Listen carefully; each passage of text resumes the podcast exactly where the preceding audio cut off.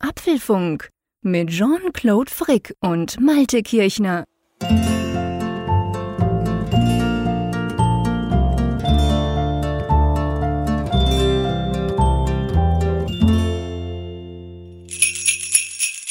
Ho, ho, ho. Was für eine Bescherung. Ein Apfelfunk an Heiligabend. Hat es noch nie gegeben. Hallo, lieber Jean-Claude.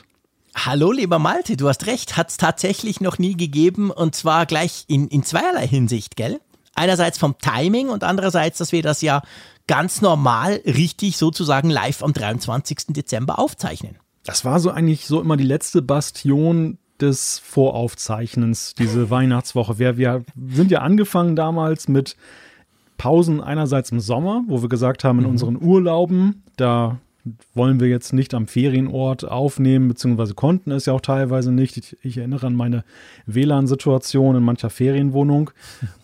Und dann, und dann hatten wir halt immer diese Weihnachtswoche, wo du ja immer dann in die Berge gefahren bist. Und dann haben wir gesagt, ist ja eigentlich sowieso ganz angenehm, jetzt so das Weihnachtsfest, da die Familien jetzt stören, indem wir noch aufnehmen und so. Das, das ist ja sowieso nicht sinnvoll. Und haben da vorab aufgenommen. Naja, und die Urlaube sind weggefallen ja über die Jahre schon. Also nicht die Urlaube sind weggefallen in dem Sinne, dass wir sie nicht gemacht haben, nicht. aber halt der Gestalt, dass wir halt dann nicht mehr vorab aufgenommen haben meistens. Und ja, und jetzt äh, sind wir halt auch in der Weihnachtswoche angekommen. Ganz genau, ganz genau. Ich bin natürlich nicht in die Berge gefahren, auch wenn die Schweizer so tut, als sei das kein Problem und all die Skigebiete noch offen sind. Aber nichtsdestotrotz, das tue ich mir natürlich nicht an. Und das hat ja den schönen Nebeneffekt, um es mal positiv auszudrücken, dass, und das meine ich wirklich so, dass wir zwei quasi jetzt podcasten können, sowohl heute wie nächste Woche, wo das normalerweise wahrscheinlich aufgezeichnete Folgen wären. Und darum ist die Weihnachtsfolge wirklich nicht nur ganz nah an Weihnachten, nämlich ihr hört es ja am 24. dann, also am Heiligabend sozusagen oder am Tag des Heiligabend. Aber ähm, ja, wir zeichnen es eben am Mittwoch auch auf beziehungsweise so wie normal. Und das ist, finde ich, ist eine schöne Konstante, ehrlich gesagt. So Mittwochabend, völlig egal, ob Weihnachten, Neujahr oder was auch immer, da ist einfach Apfelfunk. Das passt. Ja, und gerade in dieser Zeit, muss ich dir sagen, hat es mir auch immer etwas gefehlt. Also diese mhm. Woche fühlte sich äh, trotz eben dieser vielen Ablenkungen, die man ja hat und bei mir in meinem Job ist das jetzt auch, ich habe eigentlich in der Regel nie frei in der Zeit, mhm. weil wir halt immer sehen müssen, dass wir diese ganzen Feiertagsausgaben produzieren müssen. Man muss schon ein bisschen vorproduzieren, damit man auch im Januar durchkommt. Also ist jetzt nicht so, dass ich Langeweile habe, aber trotzdem fehlte mir was. Gerade in dieser dunklen Jahreszeit, finde ich, ist der Apfelfunk dann auch so ein Leuchtturm im besten Sinne. Und ja. Oh.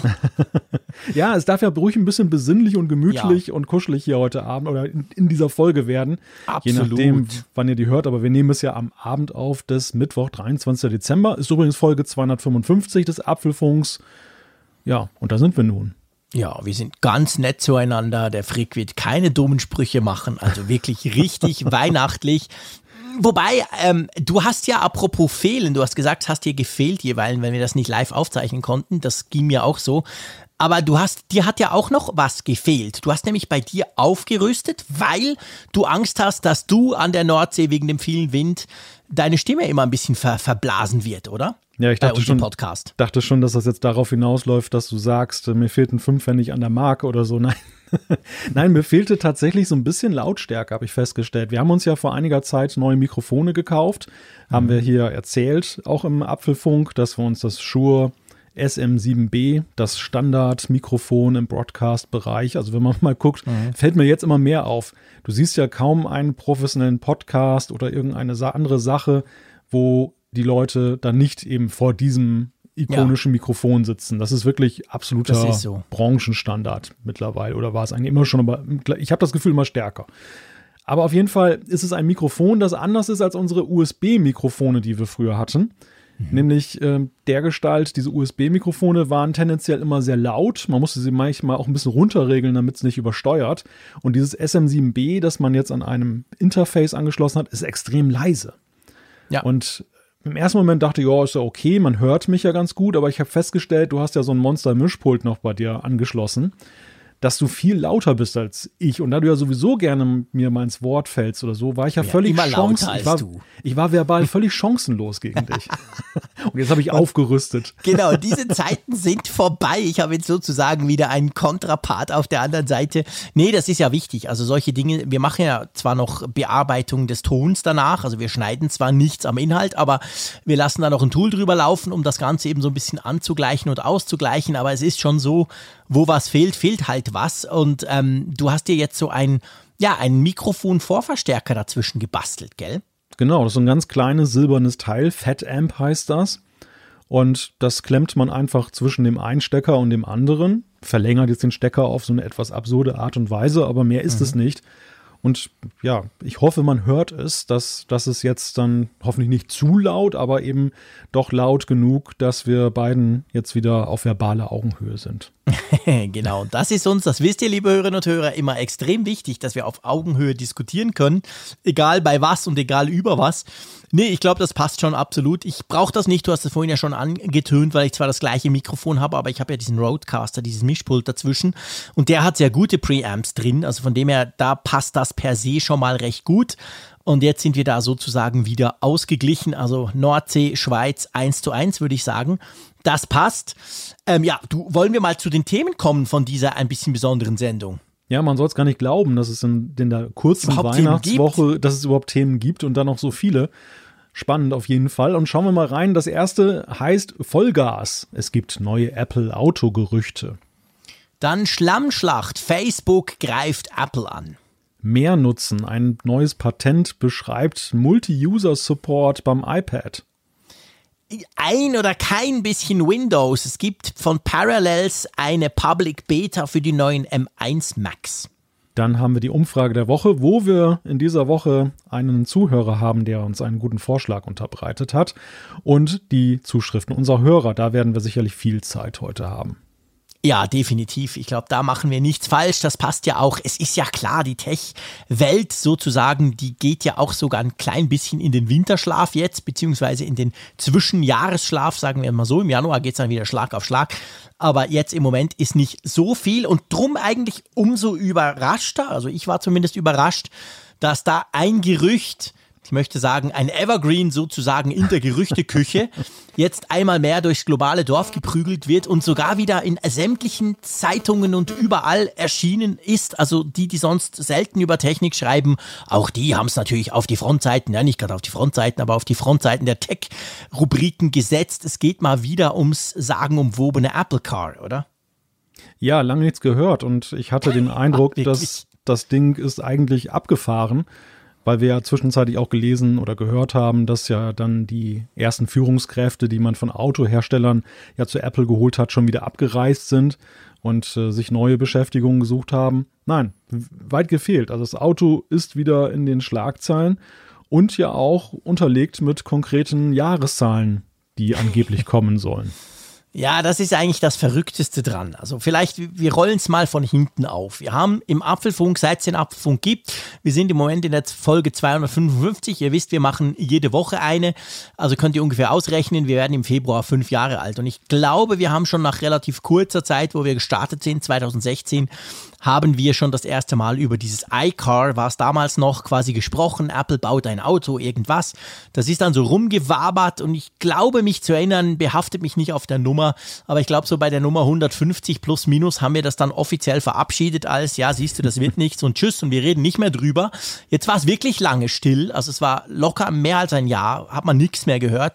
Und jetzt poppt das plötzlich so wieder hoch. Und zwar geht es konkret wirklich um ein, äh, logisch, ein elektrisches Auto von Apple, das irgendwie schon 2024 plus minus starten soll? Und das, als wäre das nicht verrückt genug, wir, wir kommen dann auf die einzelnen ähm, Themenblöcke da drauf, ist es so, dass sogar in, in diese Gerüchte, die da im Moment rum, rumgeistern, ähm, soll es sogar schon so sein, dass man irgendwie nächstes Jahr schon in irgendeiner Form eine, mit einer Ankündigung rechnen kann ja, du siehst mich nach wie vor skeptisch, sehr mhm. skeptisch.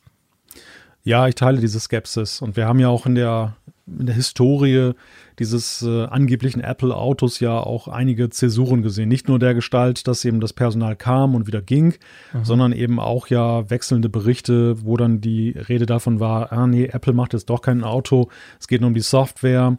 Dann hieß es, es geht äh, um AR, dass man es implementieren kann. Mhm. Dann ging es um ein System, was sie dann den Autoherstellern geben wollten. Also nicht nur jetzt wie CarPlay, wo ja auch schon Apple so ein bisschen den Rahmen bietet, aber dass sie dann eben richtig dann die Autoelektronik, möglicherweise auch das Selbstfahren dann steuern oder eben softwaremäßig dann machen. Naja, und jetzt sind wir halt wieder beim Auto. Und warum ist das überhaupt ein Thema? Das ist ein Thema, weil die Quelle oder ja, das Medium, was es berichtet hat, ist jetzt nicht irgendwie so eine merkwürdige Zulieferer-Website aus äh, Hintertupfing, sondern es ist die Nachrichtenagentur Reuters und das bekommt dadurch natürlich schon irgendwie einen Anstrich. Ich glaube, das ist auch der Grund, warum gerade so viele Medien jetzt auf diesen Zug ja. springen, neben eben der Tatsache, dass wir eine Woche vor Weihnachten waren und natürlich alle jetzt dankbar sind für solche Themen. Stimmt, auch noch ein wichtiger Punkt. Ja. Nee, natürlich, also das ist, das ist, das ist letztendlich der entscheidende Punkt. Wenn das irgendwie so das übliche, ihr kennt es, wenn ihr den Apfel Apfelfunk hört, so die Zuliefererkette aus Asien, bla bla, irgendwas. Aber wenn natürlich Reuters mit so einem Bericht kommt, ja, dann hat das zumindest mal den Anstrich von Seriosität, das darf man sicher sagen. Aber ja, nichtsdestotrotz, also ich meine, wir müssen vielleicht dazu, also das eine sind die zeitlichen Angaben. Ich glaube, die müssen wir uns auch nochmal angucken dann. Mhm. Dann ist es ja aber so, es wird schon auch konkret so drüber gesprochen. Man spricht eben wirklich von einem Auto. Man spricht nicht von irgendwie einem Cockpit-System, einem äh, Autocomputer zum Beispiel. Wir haben auch schon drüber gesprochen, da gibt es ja eigentlich vor allem Nvidia und Tesla, das sind so die, die, zwei ganz großen Hersteller, die quasi so diese Zentralrechner für Autos bauen, also Tesla für die eigenen Autos und Nvidia für viele andere. Nein, man spricht tatsächlich von einem Auto, das sich wohl ähm, einerseits, man spricht auch von Selbstfahrend-Technologie, das ist ja klar, das gehört heute blöd gesagt schon dazu, äh, Elektroauto ist es sowieso. Und dann, und das ist der Teil, der mich so ein bisschen ganz ehrlich skeptisch macht, über den möchte ich mit dir sprechen. Man spricht ja von revolutionärer Akkutechnik. Also mhm. so quasi, Apple hätte es wohl geschafft, da einen echten Durchbruch zu erzielen. Und das finde ich einerseits zwar hochspannend, natürlich jetzt, wo ich selber ein Elektroauto habe und nach 280 Kilometern immer liegen bleibe. Nein, nicht, ich bleibe nicht liegen, aber wo ich natürlich merke, wie wichtig das Thema eben ist. Aber ihr wisst, ja, ich bin ja sowieso der Akku-Freak. Aber äh, das ist natürlich ein Thema, ich meine, hey, einerseits kommen da Zeiten, andererseits geht es ums ganze Auto und dann soll das auch noch eine revolutionäre Akkutechnik haben. Das ist mir ehrlich gesagt ein bisschen zu viel Weihnachten. Ja, und wir warten auf die revolutionäre Akkutechnik ja beim iPhone ja auch immer noch, damit genau, es dann viel länger hält. Genau, genau das habe ich gedacht. Und ich dachte mir, wenn ich das jetzt wieder auf Twitter schreibe, kommen wieder alle, der Frick wieder mit seinem Akkufetisch. Ja. Aber ist genau der Punkt. Nein, ist also, ja genau so. Okay. Ist ja genau so. Ich meine, warum sollten Sie beim Auto etwas einführen, was bei Ihren Kernprodukten von vielen jetzt äh, immer noch bemängelt wird, dass es eben deutlich besser werden soll oder muss? Also gut, je nach Anschauung. Viele sind ja auch, so wie ich, weitgehend zufrieden mit dem Akku. Aber der, der vorherrschende Wunsch ist ja tatsächlich eben ja doch irgendwann zu einer Technologie zu kommen, wo man jetzt dann zurückkommt zu den Anfängen des Handyzeitalters, mhm. wo du eben einmal pro Woche auflädst und ansonsten bist du sorglos glücklich. Ja, und das jetzt ausgerechnet beim Auto. Ich glaube auch, also, weißt du, das, was mich auch skeptisch macht, ja, das Batteriethema bei Elektroautos ist ein ganz großes, gar keine Frage. Aber äh, ist das jetzt Apples Part, dieses Problem zu lösen? Ich würde Apples ähm, ja, Unix Selling Point, ihr Alleinstellungsmerkmal sowieso eher bei etwas anderem sehen, wenn sie in den Autosektor gehen. Ja, bei was denn? Ja, ich verfolge. Ja, okay, ja, das mag sein. Gut, das wäre wahrscheinlich ein Auto, was du dann aufs Dach drehen musst, um es dann ja, von unten aufzuladen. Ich meine, das ist das Schönste eigentlich an diesen Gerüchten, wieder die geilen Memes, die es durchs Internet gibt. Ausgelöst durch die doofe Maus da von Apple, die, die, wie heißt die, Magic Maus? Ja. Und da ist es ja genauso, man sah überall diese Bilder, die gibt es ja schon länger, aber jetzt natürlich noch ein bisschen verfeinert und viel schöner und moderner und eben Elektroauto und so. Aber eben, du drehst es aufs Dach, damit du es laden kannst. Nein, also der, da, wo ich Apples Stärke sehe, sehe, ist, und die, die Autohersteller tun sich da ja zumindest diese Berichte, die ich immer mal wieder lese, mhm. tun die sich dann unglaublich schwer, die Autos miteinander zu vernetzen. Also mhm. eben diese, ja, diese Frage Unfallvermeidung, Verkehrsflusssteuerung durch die Autos kommunizieren untereinander. Es gibt da ja sogar schon, das fängt ja schon an beim Streit über das Verfahren. Es gibt da ja so einen ja. eigenen WLAN-Standard, irgendwie WLAN, genau, WLAN P. Ja. Genau, und dann gibt es aber in Amerika nochmal was anderes und da geht es auch hin und her und jetzt hat Amerika, die FCC hat da glaube ich jetzt sich für etwas anderes entschieden, mhm. als man in Europa jetzt schon implementiert hat und es ist ein unglaubliches Chaos, was da vorherrscht und es hat auch was mit den Autoherstellern selber zu tun, weil, weil die ja bekanntlich, also gerade die traditionellen die sind jetzt zwar alle auf dem Elektrotrip, aber sie haben ja lange gebraucht, um da hinzukommen. Und insgesamt habe ich das Gefühl, sind es schon ziemliche Dickschiffe, die man halt auf Kurs bringen muss. Das ist ja auch so das, wo, wo Elon Musk mit Tesla ja auch ins Spiel kommt, weil er einfach Dinge gemacht hat, wo die anderen ja. lange brauchten, um jetzt dann die auch für sich zu entdecken. Genau. Und ich glaube, dass diese ganze Vernetzungsgeschichte, dass diese Software-Sache etwas ist, wo eben Apple ja in der Kombination mit eigener Hardware eben versucht sein könnte zu sagen, hey, das können wir doch viel besser und wir nehmen das jetzt selber in die Hand, ähm, wenn es die Autohersteller nicht hinbekommen. Und dass, wenn überhaupt was dran ist, dass sie dann in diese Richtung dann überlegen. Aber insgesamt finde ich nach wie vor, puh, da geht Apple natürlich schon auf ein ziemliches Glatteis, äh, jetzt gemessen daran, wo sie herkommen. Das, das ist jetzt ja etwas ganz anderes, als jetzt eben mal einen Kopfhörer zu machen oder eine TV-Box oder irgendetwas anderes so in dem Bereich, was ja alles irgendwo so in diesem Ecosystem sich stärker bewegt. Ja, massiv. Also ich glaube, das ist auch, das ist auch der Punkt. Ich meine, selbst Tesla als damals quasi Quereinsteiger, wie lange haben die gebraucht, bis die ein Auto auf die Beine gestellt haben, das sauber funktioniert hat? Das darf man auch nicht vergessen. Man spricht immer heute von Tesla, wie geil die sind. Ja klar, aber die haben inzwischen auch schon einen recht langen Weg damit hinter sich. Und wie soll das jetzt Apple einfach mal so schaffen, quasi relativ schnell sowas auf die Beine zu stellen?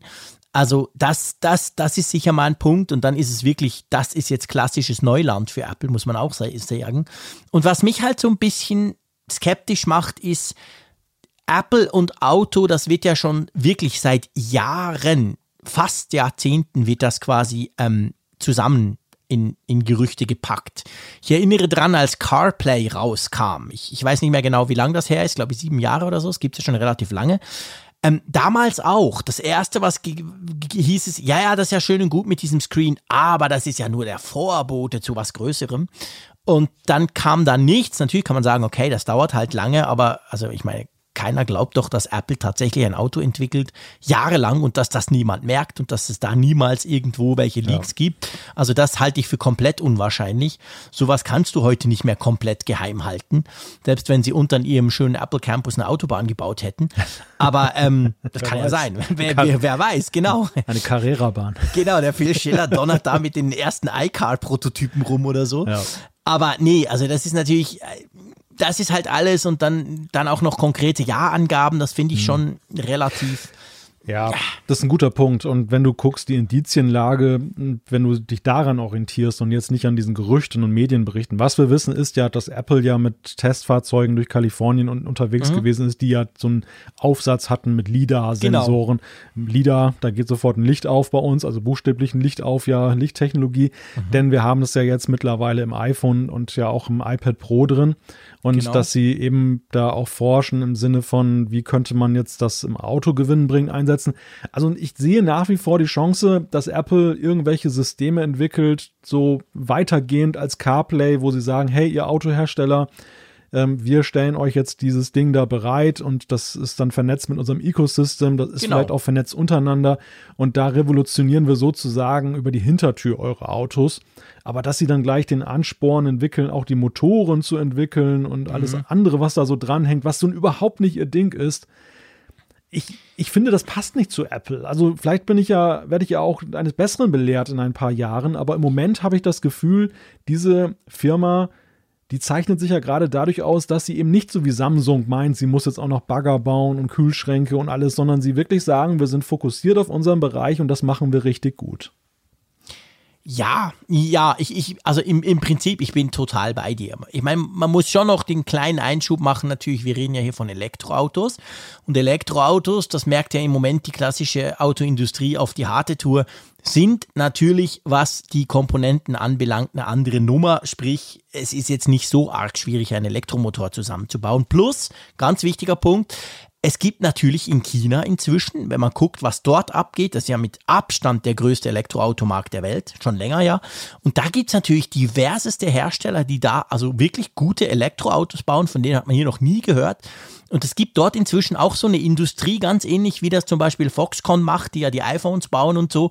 Also es gibt dort eine Zuliefererindustrie, bei der du eigentlich salopp gesagt ein Elektroauto bestellen kannst, die bauen dir diese einzelnen Teile. Also von dem her gesehen, das wäre nicht komplett auszuschließen, dass sich Apple sowas, ich glaube zwar nicht aus den von dir genannten Gründen, aber nur mal so rein technisch ist das schon möglich. Nicht mehr wie vor 20, 30 Jahren, wo nur die, die bayerischen Ingenieure gute Motoren bauen konnten oder so. Diese Zeiten sind definitiv vorbei. Aber ich glaube eben auch, ja, ich meine, es wäre natürlich unglaublich spannend, keine Frage. Aber Vielleicht noch ein Punkt, was ich mir noch überlegt habe bei der Akkutechnologie. Ich habe auch, mein erster Gedanke war ganz klar, ja, aber hey, das kommt doch zuerst im iPhone. Da werden es hunderte Millionen Leute brauchen wollen und dann kauft jeder nur ein iPhone, weil er weiß, das hält jetzt drei Wochen statt nur, nur einen Tag. Andererseits ist natürlich schon theoretisch möglich, ich meine, guck dir mal so ein Akku an, ich sehe es bei meinem Elektroauto, ist ja ein Riesenteil, ich glaube 380 Kilo schwer. Ähm, vielleicht kann man da natürlich gewisse Dinge tun, die du im Moment aus Gründen der Miniaturisierung tatsächlich noch nicht machen kannst. Also weißt du, vielleicht ist es eben schon so, dass im, im, im Großmaßstab sowas, mhm. irgend so eine Revolution, so im Sinn von vierfacher Akkulaufzeit oder so, möglich ist und die dann tatsächlich zuerst beim Elektroauto kommt, als umgekehrt, weil Umgekehrt, der erste Tesla, der hatte ja quasi Laptop-Batterien drin. Tatsächlich, das hat der Elon Musk ja mal erzählt, dieser Roadster. Da haben sie tausende Laptop-Akkus einfach reingepackt mhm. und das damit gefahren. Also da war es eigentlich umgekehrt. Man hat die bestehenden Akkus aus, aus, aus Unterhaltungselektronik oder Unterhaltungstechnik genommen und die dann eingebaut. Inzwischen ist es ja anders. Diese Akkus haben ja wenig mit dem Akku von meinem iPhone zu tun. Das könnte schon theoretisch sein. Aber eben auch da. Und das dann in ein Auto? Ja, ja ich, nein, wollt, ich glaube es einfach nicht. Ich wollte gerade sagen, denn, denn wie, wie, läuft der Denkprozess? Apple sagt, hey, wir haben da diese coole neue Akkutechnologie, genau. aber sie ist noch viel zu groß. Was machen wir damit? Ach, lass uns ein genau. Auto drumherum bauen. Genau. Die würden das ja viel eher mal einfach, ich meine, man sieht es ja im Moment bei VW und bei anderen, ja. die kaufen ja die Akkus alle ein. Es ist ja, es gibt Panasonic, es gibt LG, es gibt ganz wenige Hersteller auf der Welt, die die, die Autobatterie, also Autoakkus im Moment bauen und natürlich Tesla in seinen, in seinen Factories, in diesen, in diesen großen äh, Batteriefabriken, wobei da zusammen mit Panasonic. Also wenn, wenn sie den heiligen Gral der, der Akku, der Auto-Akkutechnik gefunden hätten, könnten sie den unendlich teuer an alle Autohersteller verkaufen, die im Moment händeringend nach Batterien suchen. Also das wäre ein geiles Geschäftsmodell, aber nicht da gleich noch ein Auto drumrum bauen. Ja, aber ist das, glaube ich, irgendwie nicht. Ist das Apples Ding, Ding Dinge unterzulizenzieren? Nein, also, eigentlich nicht. Das, Nein, ja, eigentlich also auch nicht. Ja, am, Ende, am Ende dreht sich ja immer bemerkenswerterweise alles um ihre um ihr vorhandenes Ecosystem und ihre Interessen. Das ist ja selbst mhm. bei CarPlay so. CarPlay ist ja im Grunde genommen auch so ein kleiner Apple-Mikrokosmos, den du dir in dein Auto reinhaust, aber ein Schaufenster in die Apple-Welt im Grunde.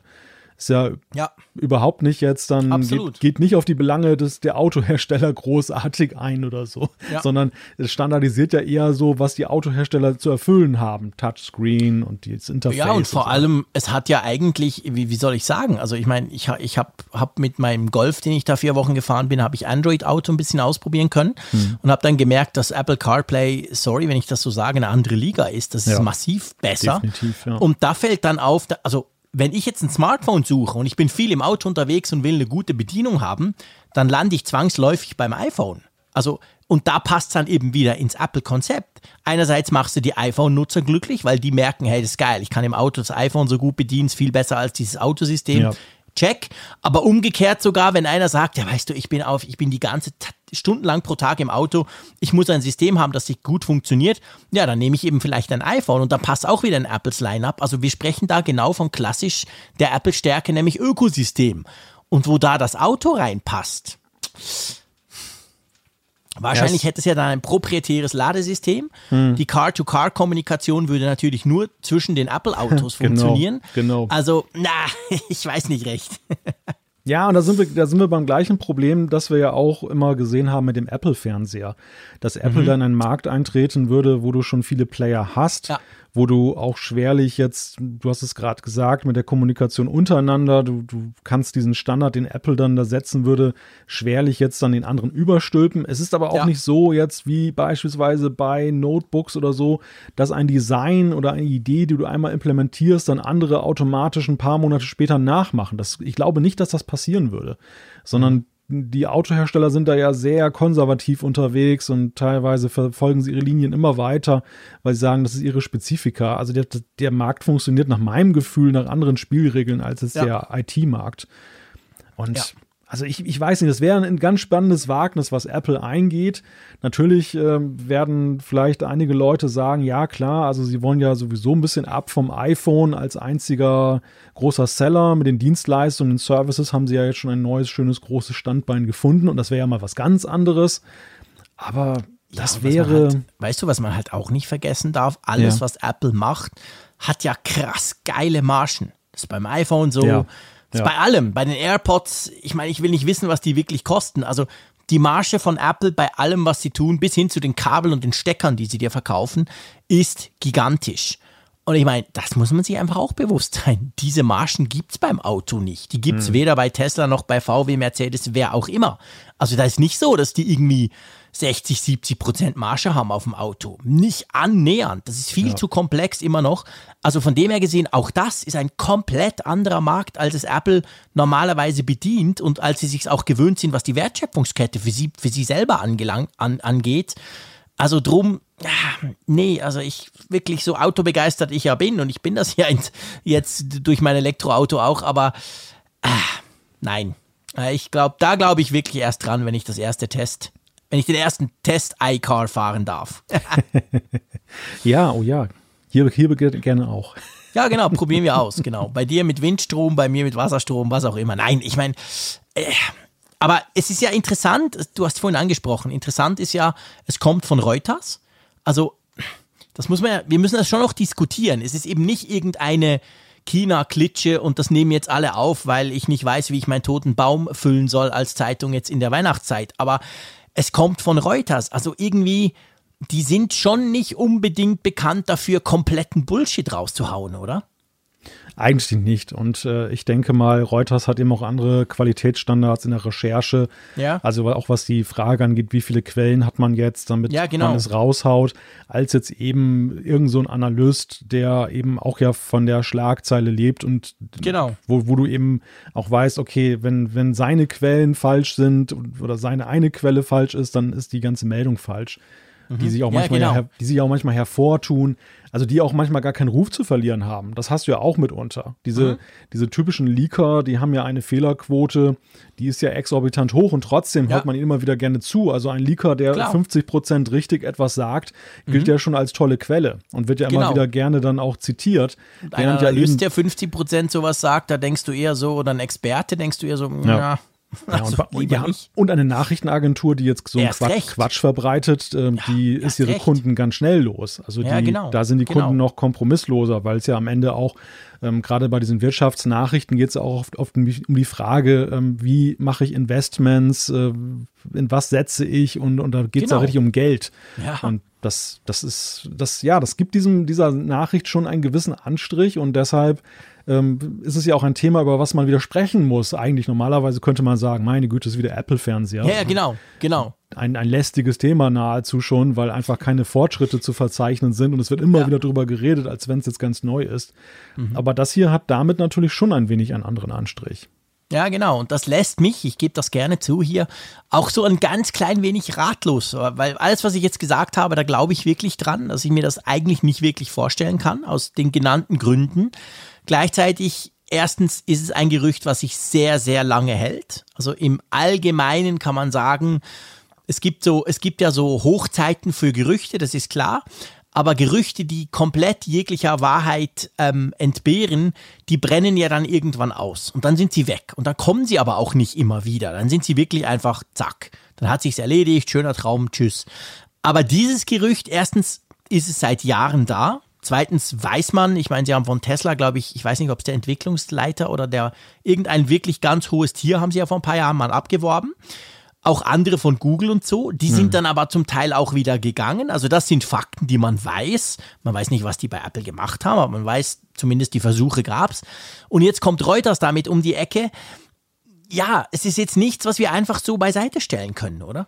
Nein, das können wir nicht beiseite stellen. Und es ist, wir sind ja auch, glaube ich, was Mobilität angeht, zumindest sagen das ja immer wieder Experten an der Schwelle zu einem neuen Zeitalter. Eigentlich ja. weg von dieser Kaufkarre, die wir uns dann dazulegen, ja. hin eigentlich zur Mobilität als reine Dienstleistung, wo genau. du als Nutzer nichts mehr besitzt und so, so, ein bisschen so wie der Sprung vom linearen Fernsehen zu den Streamingdiensten. Und mhm. wer hätte das On gedacht? Demand. Wer, genau, wer hätte das gedacht vor Jahren, dass jetzt dann Apple auch als TV-Anbieter reingeht und selber Serien mhm. produziert? Diese Gerüchte Stimmt. haben wir ja ähnlich behandelt. Auch da waren wir erst sehr ungläubig, weil wir gesagt ja. haben, Apple als Production Company das oder als genau als Inhaltegestalter im, am Ende dieser Kette, das, das konnten wir uns überhaupt nicht vorstellen, gerade bei dem Weltbild, was Apple ja nun so ein bisschen hat und die Philosophie und heile Welt. Ja. Und am Ende muss man ja sagen, ja, wir haben uns da ein Stück weit getäuscht. Also ja, wir absolut. haben, wir haben jetzt gesehen, Apple macht Serien, Apple macht auch gute Serien, so wie andere Streaming-Anbieter auch. Und ähm, diese, dieser ganze Quatsch, dass das, äh, jetzt gab es ja kürzlich wieder die Debatte über eine Serie, die Tim Cook angeblich ja gestoppt hat. Aber mhm. es ist jetzt zumindest nicht so, dass da nur heile Welt produziert wird, sondern nö, das, Man, das ist schon ein Angebot, also wenn die Serien bei Netflix laufen würden oder bei Amazon, äh, würde man sie auch dort äh, gleichermaßen verorten. Das ist jetzt nicht ja. so Apple-spezifisch, diese, diese Serien, Nö. die sie machen. Und warum nicht dann auch Mobilität? Warum sollten sie nicht mhm. sagen, hey, das ist der nächste große Services-Markt. Wir sind jetzt sowieso gerade in den Servicebereich äh, gegangen. Mhm. Wir probieren auch Dinge aus. Nimm die Kreditkarte zum Beispiel oder eben dieses mhm. News-Angebot. Also sie nehmen ja schon durchaus auch in Kauf. Nicht alles, was Apple anfasst, wird ja auch ein Erfolg. Ja, ja, ja, klar. Jetzt hat man natürlich das Gefühl, okay, zwischen einer Kreditkarte, die ja inzwischen jeder Kiosk anbietet, eine gebrandete, blöd gesagt, ja. und einem Auto besteht rein vom Finanzeinsatz, wenn du das mal testen willst, natürlich ein gewisser Unterschied, oder? Durchaus. Ja, ja, klar. Ich meine, das ist ein ganz anderes Kaliber. Auf der anderen Seite ist es ja so, dass ja schon lange gesagt wird, hey, Apple ihr macht eigentlich zu kleines Zeug. Also die, ja, die Finanzkraft von Apple ist ja so Für irrsinnig Geld, hoch. Sie, ja. also sie könnten das locker stemmen und selbst wenn es ein Flop wird, können sie sich einmal schütteln und machen wieder normal weiter. Ja. Das würde sie jetzt nicht irgendwie an den Rand des Ruins führen, so ein Projekt zu stemmen. Und ja. das könnte, das könnte auch, also das, das ist halt etwas anderes als so ein Start-up, ähm, das aus wenig viel machen muss. Da geht es um alles. Ja. ja, das stimmt. Das ist natürlich ich meine, die müssen auch keine Investoren suchen. Also Nö. da muss man ganz klar sagen, die müssen natürlich nicht wie, es gab ja, wir haben das auch besprochen, es gab ja immer an der CES, gab es ja immer, die ist ja inzwischen eine halbe Autoshow geworden und da gab es ja in den letzten zwei, drei, vier Jahren gab es ja durchaus spannende Startups, die geile Prototypautos dorthin gebracht haben im Elektrobereich und Selbstfahrbereich und so und viele davon sind halt verschwunden, weil sie den Schritt zwischen ich baue mal ein geiles Auto und das funktioniert sogar, zu halt ich versuche ein, ich versuche das Auto irgendwo auf die Räder zu kriegen, dass du es kaufen kaufen kannst in, in gewissen Ländern, das haben sie dann nicht geschafft, weil zum Teil auch die Investoren dann irgendwann abgesprungen sind. Das Problem hat Apple definitiv nicht. Also wenn Apple das tun will, dann können sie dann können sie 100 Milliarden investieren, wenn sie das machen und dann kommt durchaus, also da, da kannst du natürlich etwas auf die Beine stellen, was, was eigentlich kein anderer so kann. Das, das muss man auch sehen, ja, da, da hast du absolut recht. Und spannend ist ja gerade auch so Start-up, Geld, Finanzkraft gerade diese Woche, ist sicher kein Zufall, hat ja der Musk, der Elon Musk, der Chef von Tesla, mhm. hat ja ähm, einen Tweet rausgehauen, wo er quasi gesagt hat, ja, da, als es ihnen so schlecht ging, das war am Anfang der Model 3 Geschichte, also als sie die, die, die ganzen Models, Model 3 gebaut haben und angefangen haben, die zu verkaufen. Da gab es tatsächlich eine Zeit, wo Tesla auch finanztechnisch sehr schlecht dastand, weil keiner hat so recht an den Erfolg geglaubt. Man wusste, sie müssen was tun, sie müssen in die Breite gehen, aber gleichzeitig wusste man nicht, schaffen die das, so viele Autos zu bauen und so. Und da hat er wohl, sagt er, versucht, Tesla an Apple zu verkaufen. Und der Tim hat das Telefon nicht abgenommen. Also der Elon Musk hat so plus minus gesagt, hat, Tim hat sich nicht dafür, hat gar nicht reagiert quasi. Und das Spannende finde ich an dem Gerücht ist ja eine schöne Story. Das kennt man ja manchmal von Konzernen, wenn dann, wenn es ihnen dann gut geht, erzählen sie, ja, weißt du, als mir so schlecht ging, habe ich den angerufen und so. Das ist ja nichts Neues. Aber interessant ist das natürlich unter dem Aspekt dieser Reuters-Geschichte. Weil man kann das ja auf zwei Arten sehen. Man kann das ja sehen, ja, der Team dachte, was soll ich mit dem Auto? Und der ist noch fast pleite und diese komischen Elektroautos interessiert mich nicht. Ich baue jetzt das nächste iPhone. Oder man kann es ja auch ganz anders lesen.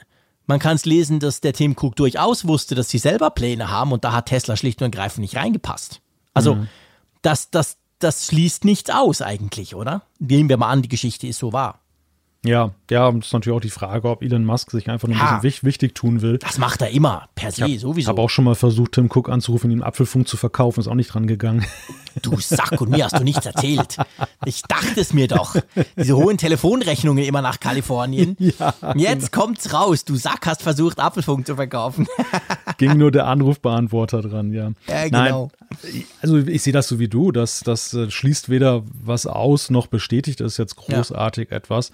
Aber ich könnte mir durchaus vorstellen, dass das Musk da schon auch seine Chance gesehen hat und, und äh, absolut. Man, man, kann ja durchaus auch sagen, dass, dass, äh, dass Apple zu Tesla ganz gut gepasst hätte. Wird ja immer wieder gesagt, dass, dass ja. äh, wenn auch die Gerüchte um das Auto kamen, dass gesagt wurde, Apple, warum das Rad neu erfinden, kauft doch einfach Tesla und entwickelt das genau. in eure Richtung weiter. Also ja, ich meine, die Teslas schon lange, denen sagt man ja auch so ein bisschen, seien die iPhones auf Rädern. Von dem her gesehen, das, das, das hätte gar nicht so, so arg zusammen, schlecht zusammengepasst. Aber das zeigt natürlich auch, wenn man das weiterspinnt, zeigt das natürlich halt auch, so ein Elektroauto ist tatsächlich, es sieht zwar unter Umständen gleich aus wie ein normales Auto, aber wenn ich das selbst bei meinem kleinen Ding sehe, wie viel die Software da eine Rolle spielt. Hm. Und wie wenig eigentlich die klassische, schöne Ingenieurskunst, die ist auch noch gut, wenn du die Tür zuschlägst und die ist gerade drin, okay. Aber im Prinzip muss man ganz klar sagen, die Software steuert so ein Auto und die Batterie und den Motor und all das Zeug. Und da sind wir dann schon wieder näher bei Apple als das vielleicht so äh, von der klassischen Idee eines Autos sonst der Fall sein könnte. Also ja. Hm. Ja, wir sehen ja, unter, wir sehen ja unterschiedliche Ansätze am Markt, aber grundsätzlich gebe ich dir recht. Also die Zielgruppe, die man ja momentan mehrheitlich mit Elektroautos begeistern möchte, sind ja tatsächlich die Tech-Nerds, so wie wir. Ja, die eben, absolut. Die, die gerade diese neuen Dinge ausprobieren wollen, die ähm, letzten Endes auch den Komfort mehr wertschätzen, als jetzt dann unbedingt die, das letzte Quäntchen PS-Power und Sportlichkeit, so klassische Attribute, die ja früher immer mit den Autos in Verbindung gebracht wurden. Sportlich sollte es sein. Der Traum war ja immer nicht nur ein dickes Auto zu fahren, sondern eben auch ein schnelles, sportliches Auto. Und es gibt ja auch Ansätze, wie zum Beispiel, ich habe mal den, den Audi e-tron mal Probe gefahren, der, mhm. dieser fast 100.000 Euro teure mhm. große Wagen, der ja so einige, so eine Mischung eigentlich aus SUV ist und so Attribute auch ja. hat vom Audi A8. Also genau. sehr, sehr luxuriös ausgestattet. Aber ich fand, ähm, dass das Witzige war, der wesentlich günstigere Hyundai Ioniq hat mir eigentlich im Vergleich mehr noch imponiert durch eben diese teilautonome Steuerung und diese ganzen Sachen.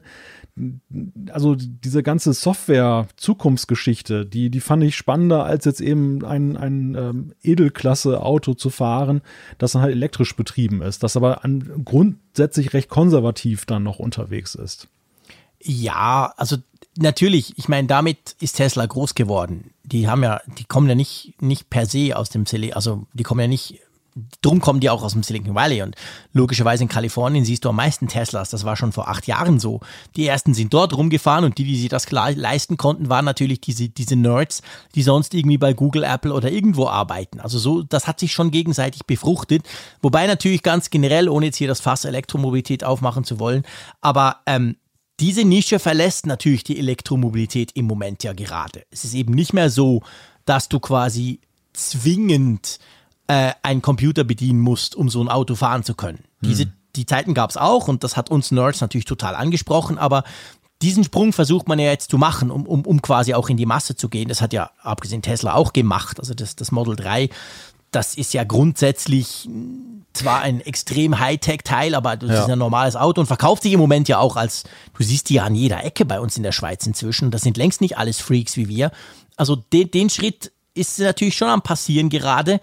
Aber ja, wie da eben Apple reinpasst, ja, klar, man kann jetzt sagen, hey, aber okay, Apple verkauft nie an die Nerds. Wir kaufen es zwar auch, aber Apple verkauft ja immer an die hm. breite Masse. Ja, das ist das es, Geschäft, das Apple interessiert. Es geht, aber, es geht aber ja auch nicht um die Nerds, die jetzt eine Kommandozeile wollen, so verstehe mich nicht falsch, sondern nee, nee, es, geht eher, es geht ja um das, was ähm, in der Tech-Welt heute ja Usus ist, dass genau. du eben Services hast, die für dich mitdenken. Genau, also gerade gerade eigentlich die. Einfachheit, gerade die Einfachheit. Ja. Apple punktet ja auch gerade bei Nutzern, die jetzt nicht so technikversiert sind, weil sie eben im Gegensatz zum Beispiel zum Android-Phone sich jetzt nicht um irgendwelche Sachen wie ein Dateisystem Gedanken machen müssen, sondern es ist halt dieses wunderbare, einfache Apple-System mit Sandboxen und, und äh, mhm.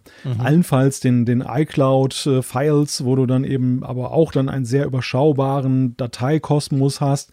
Und genau das Konzept aufs Auto übertragen, ähm, mhm. also die Einfachheit, diese Vernetztheit, diese Services an allen Ecken und Kanten und es geht, es, es äh, ist übergreifend zu all den anderen Geräten, die du hast. Ja. Das, das ist ja eigentlich so der Traum und das, da sind ja eigentlich auch viele viele Hersteller von Autos auf dem Weg. Das, das, ja, das, das da sind ja auch schon die Schnittmengen. Wenn du guckst, das Car-Key-Projekt zum Beispiel ist ja auch so in der Richtung. Ich will nicht ja. meinen Autoschlüssel haben, ich mache das über mein ich Smartphone, ja weil ich es ja eben immer dabei habe. Da bezahle ich mit, da schließe ich mein Auto mit auf. Also da kann ich doch noch mehr mitmachen. Ja. Ja, definitiv. Das, dort dort passt es eben perfekt wieder rein. Und da gibt es natürlich einen Haufen Schnitt, Schnittmengen. Eben, also wir können uns das, glaube ich, beide, das kann man so am Schluss sagen, nicht so recht vorstellen. Aber es gibt durchaus den einen oder anderen Grund, den man nicht einfach beiseite wischen kann, der, der dafür sprechen würde. Und ich glaube, das kann, kann ich auch für uns beide sagen. Ich meine, sollte es denn kommen, wäre es ja schon eine unglaubliche Erweiterung von Apples, pff, nicht nur Portfolio, sondern generell von dem, was Apple darstellt, oder? Ja, absolut. Also das, das, das wäre eigentlich noch ein größeres Ding, finde ich, fast als eine AR-Brille. Ja. die ähm, natürlich von der Anwendung her auch einiges revolutionieren kann, wie seinerzeit das Smartphone. Aber auf der anderen Seite für Apple selbst wäre wär es viel ungewöhnlicher und kurioser, ja. als jetzt dann, wenn sie diesen AR-Weg jetzt nur weitergehen.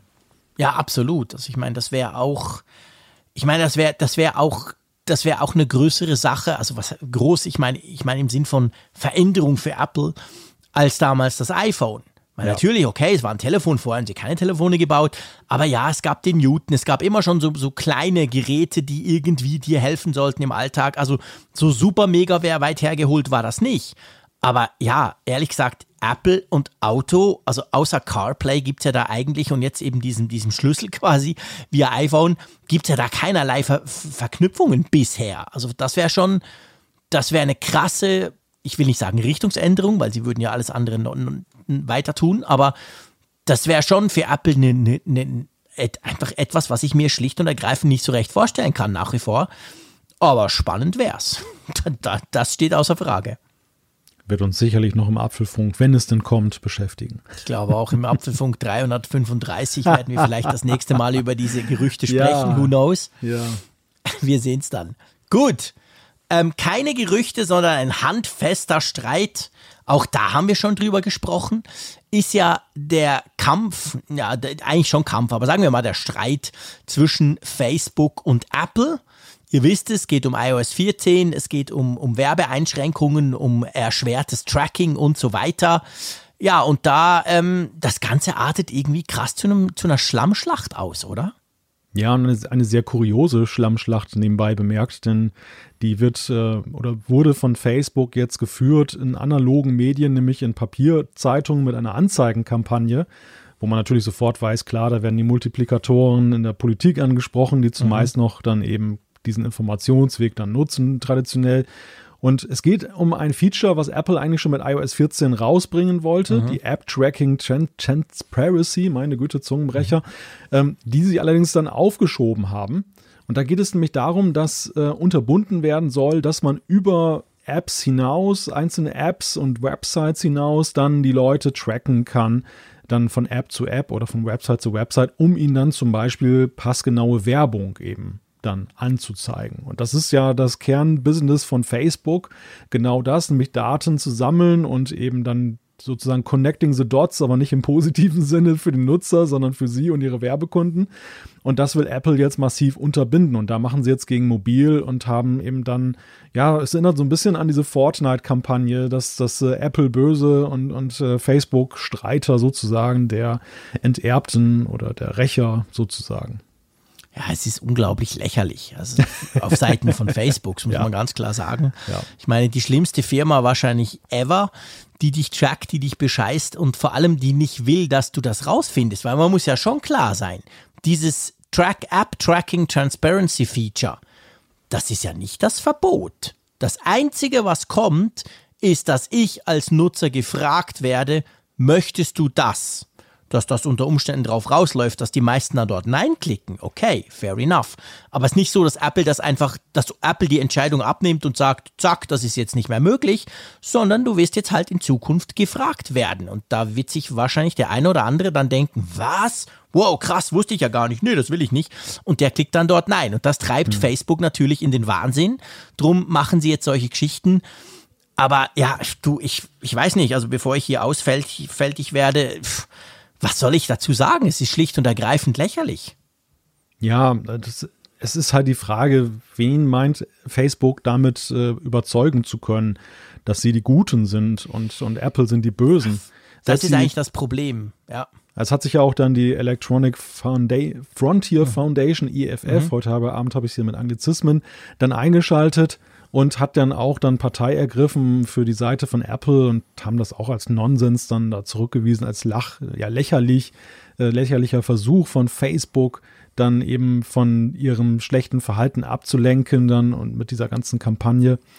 Ja, und ja, weißt du, das Problem ist ja, das, was Facebook jetzt macht in diesen, in diesen Medien, also es ist ja eine millionenschwere Kampagne, die sie da mhm. fahren, das zielt ja nicht auf uns, ich sage mal, auf uns, ähm, Geek sowieso nicht, aber als auf uns informierte Leute, sagen wir es mal so, sondern ja. es zielt, es zielt auch nicht mal unbedingt auf Otto Normal DAO, der keine Ahnung hat und einfach Facebook nutzt. Es zielt ja vor allem auf die Politik, weil ja, man versucht genau, quasi über den genau. Kongress etc.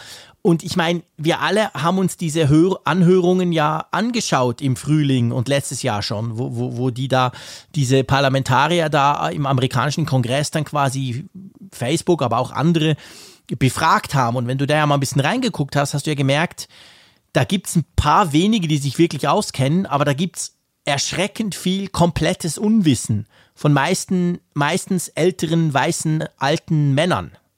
Und auf die zielt das natürlich an, weil die A keine Ahnung haben, B sich nicht auskennen und C unter Umständen äh, empfänglich sind für solche Versuche von Facebook. Also das, das muss man schon sehen. Das geht nicht darum, dass ich jetzt quasi als Nutzer plötzlich Angst kriege und sage, nee, ich kaufe kein iPhone mehr, ich kaufe jetzt unbedingt ein Android-Telefon, weil sonst mhm. kann ich Facebook nicht mehr nutzen, sondern man versucht da schon offensichtlich ganz konkret die Politiker zu überzeugen, dass das eine schlimme Sache ist und so und freier Markt und bla bla.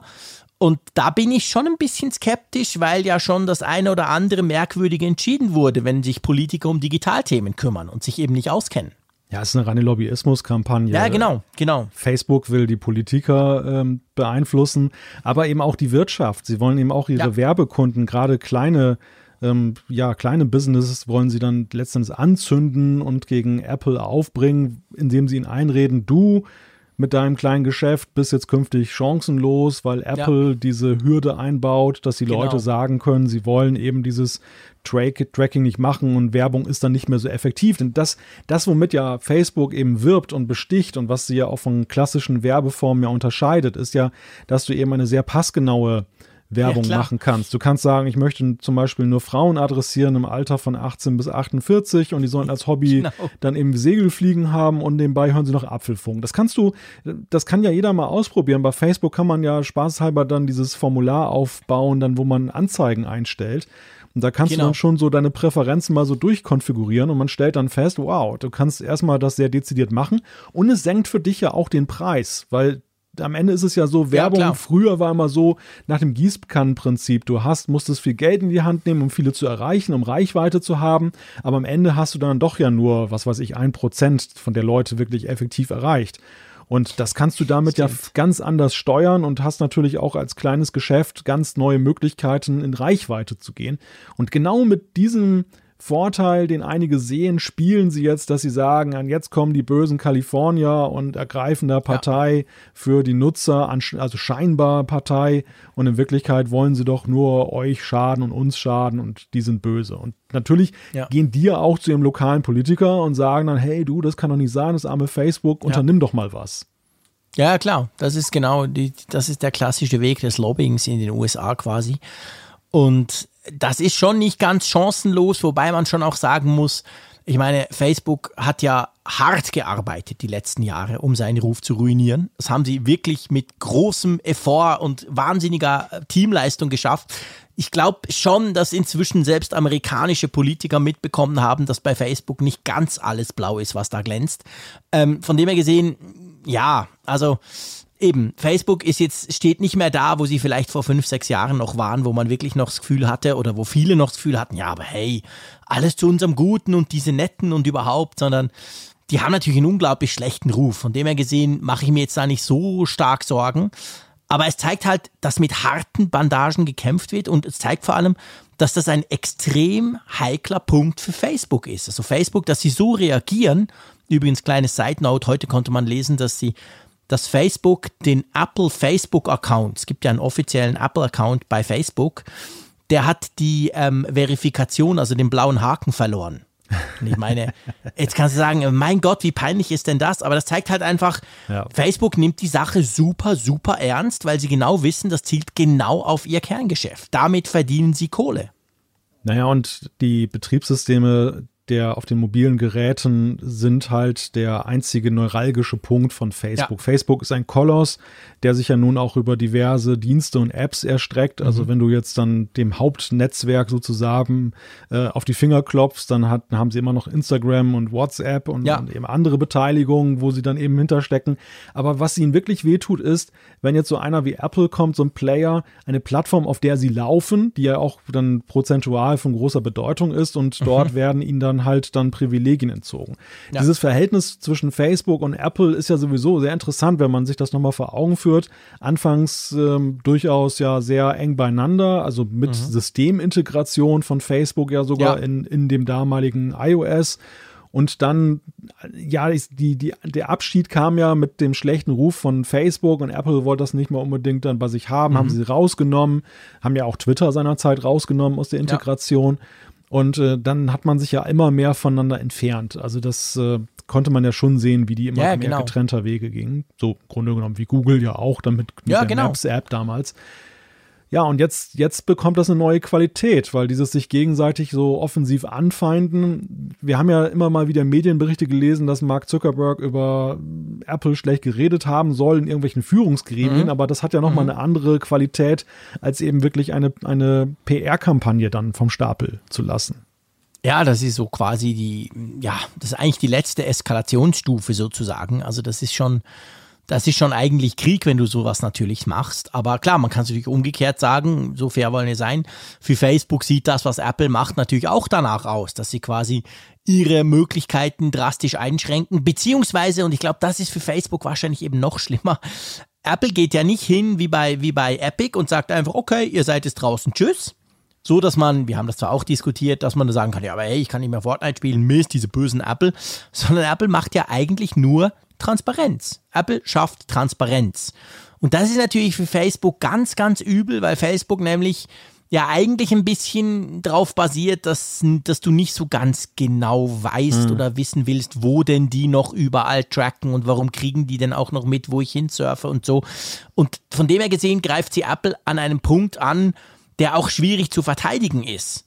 Weil eigentlich kannst du ja nicht gegen Transparenz sein. Das ist ja total uncool, wenn du das blöd findest. Aber ja, und ja, darum reagieren sie auch so scharf.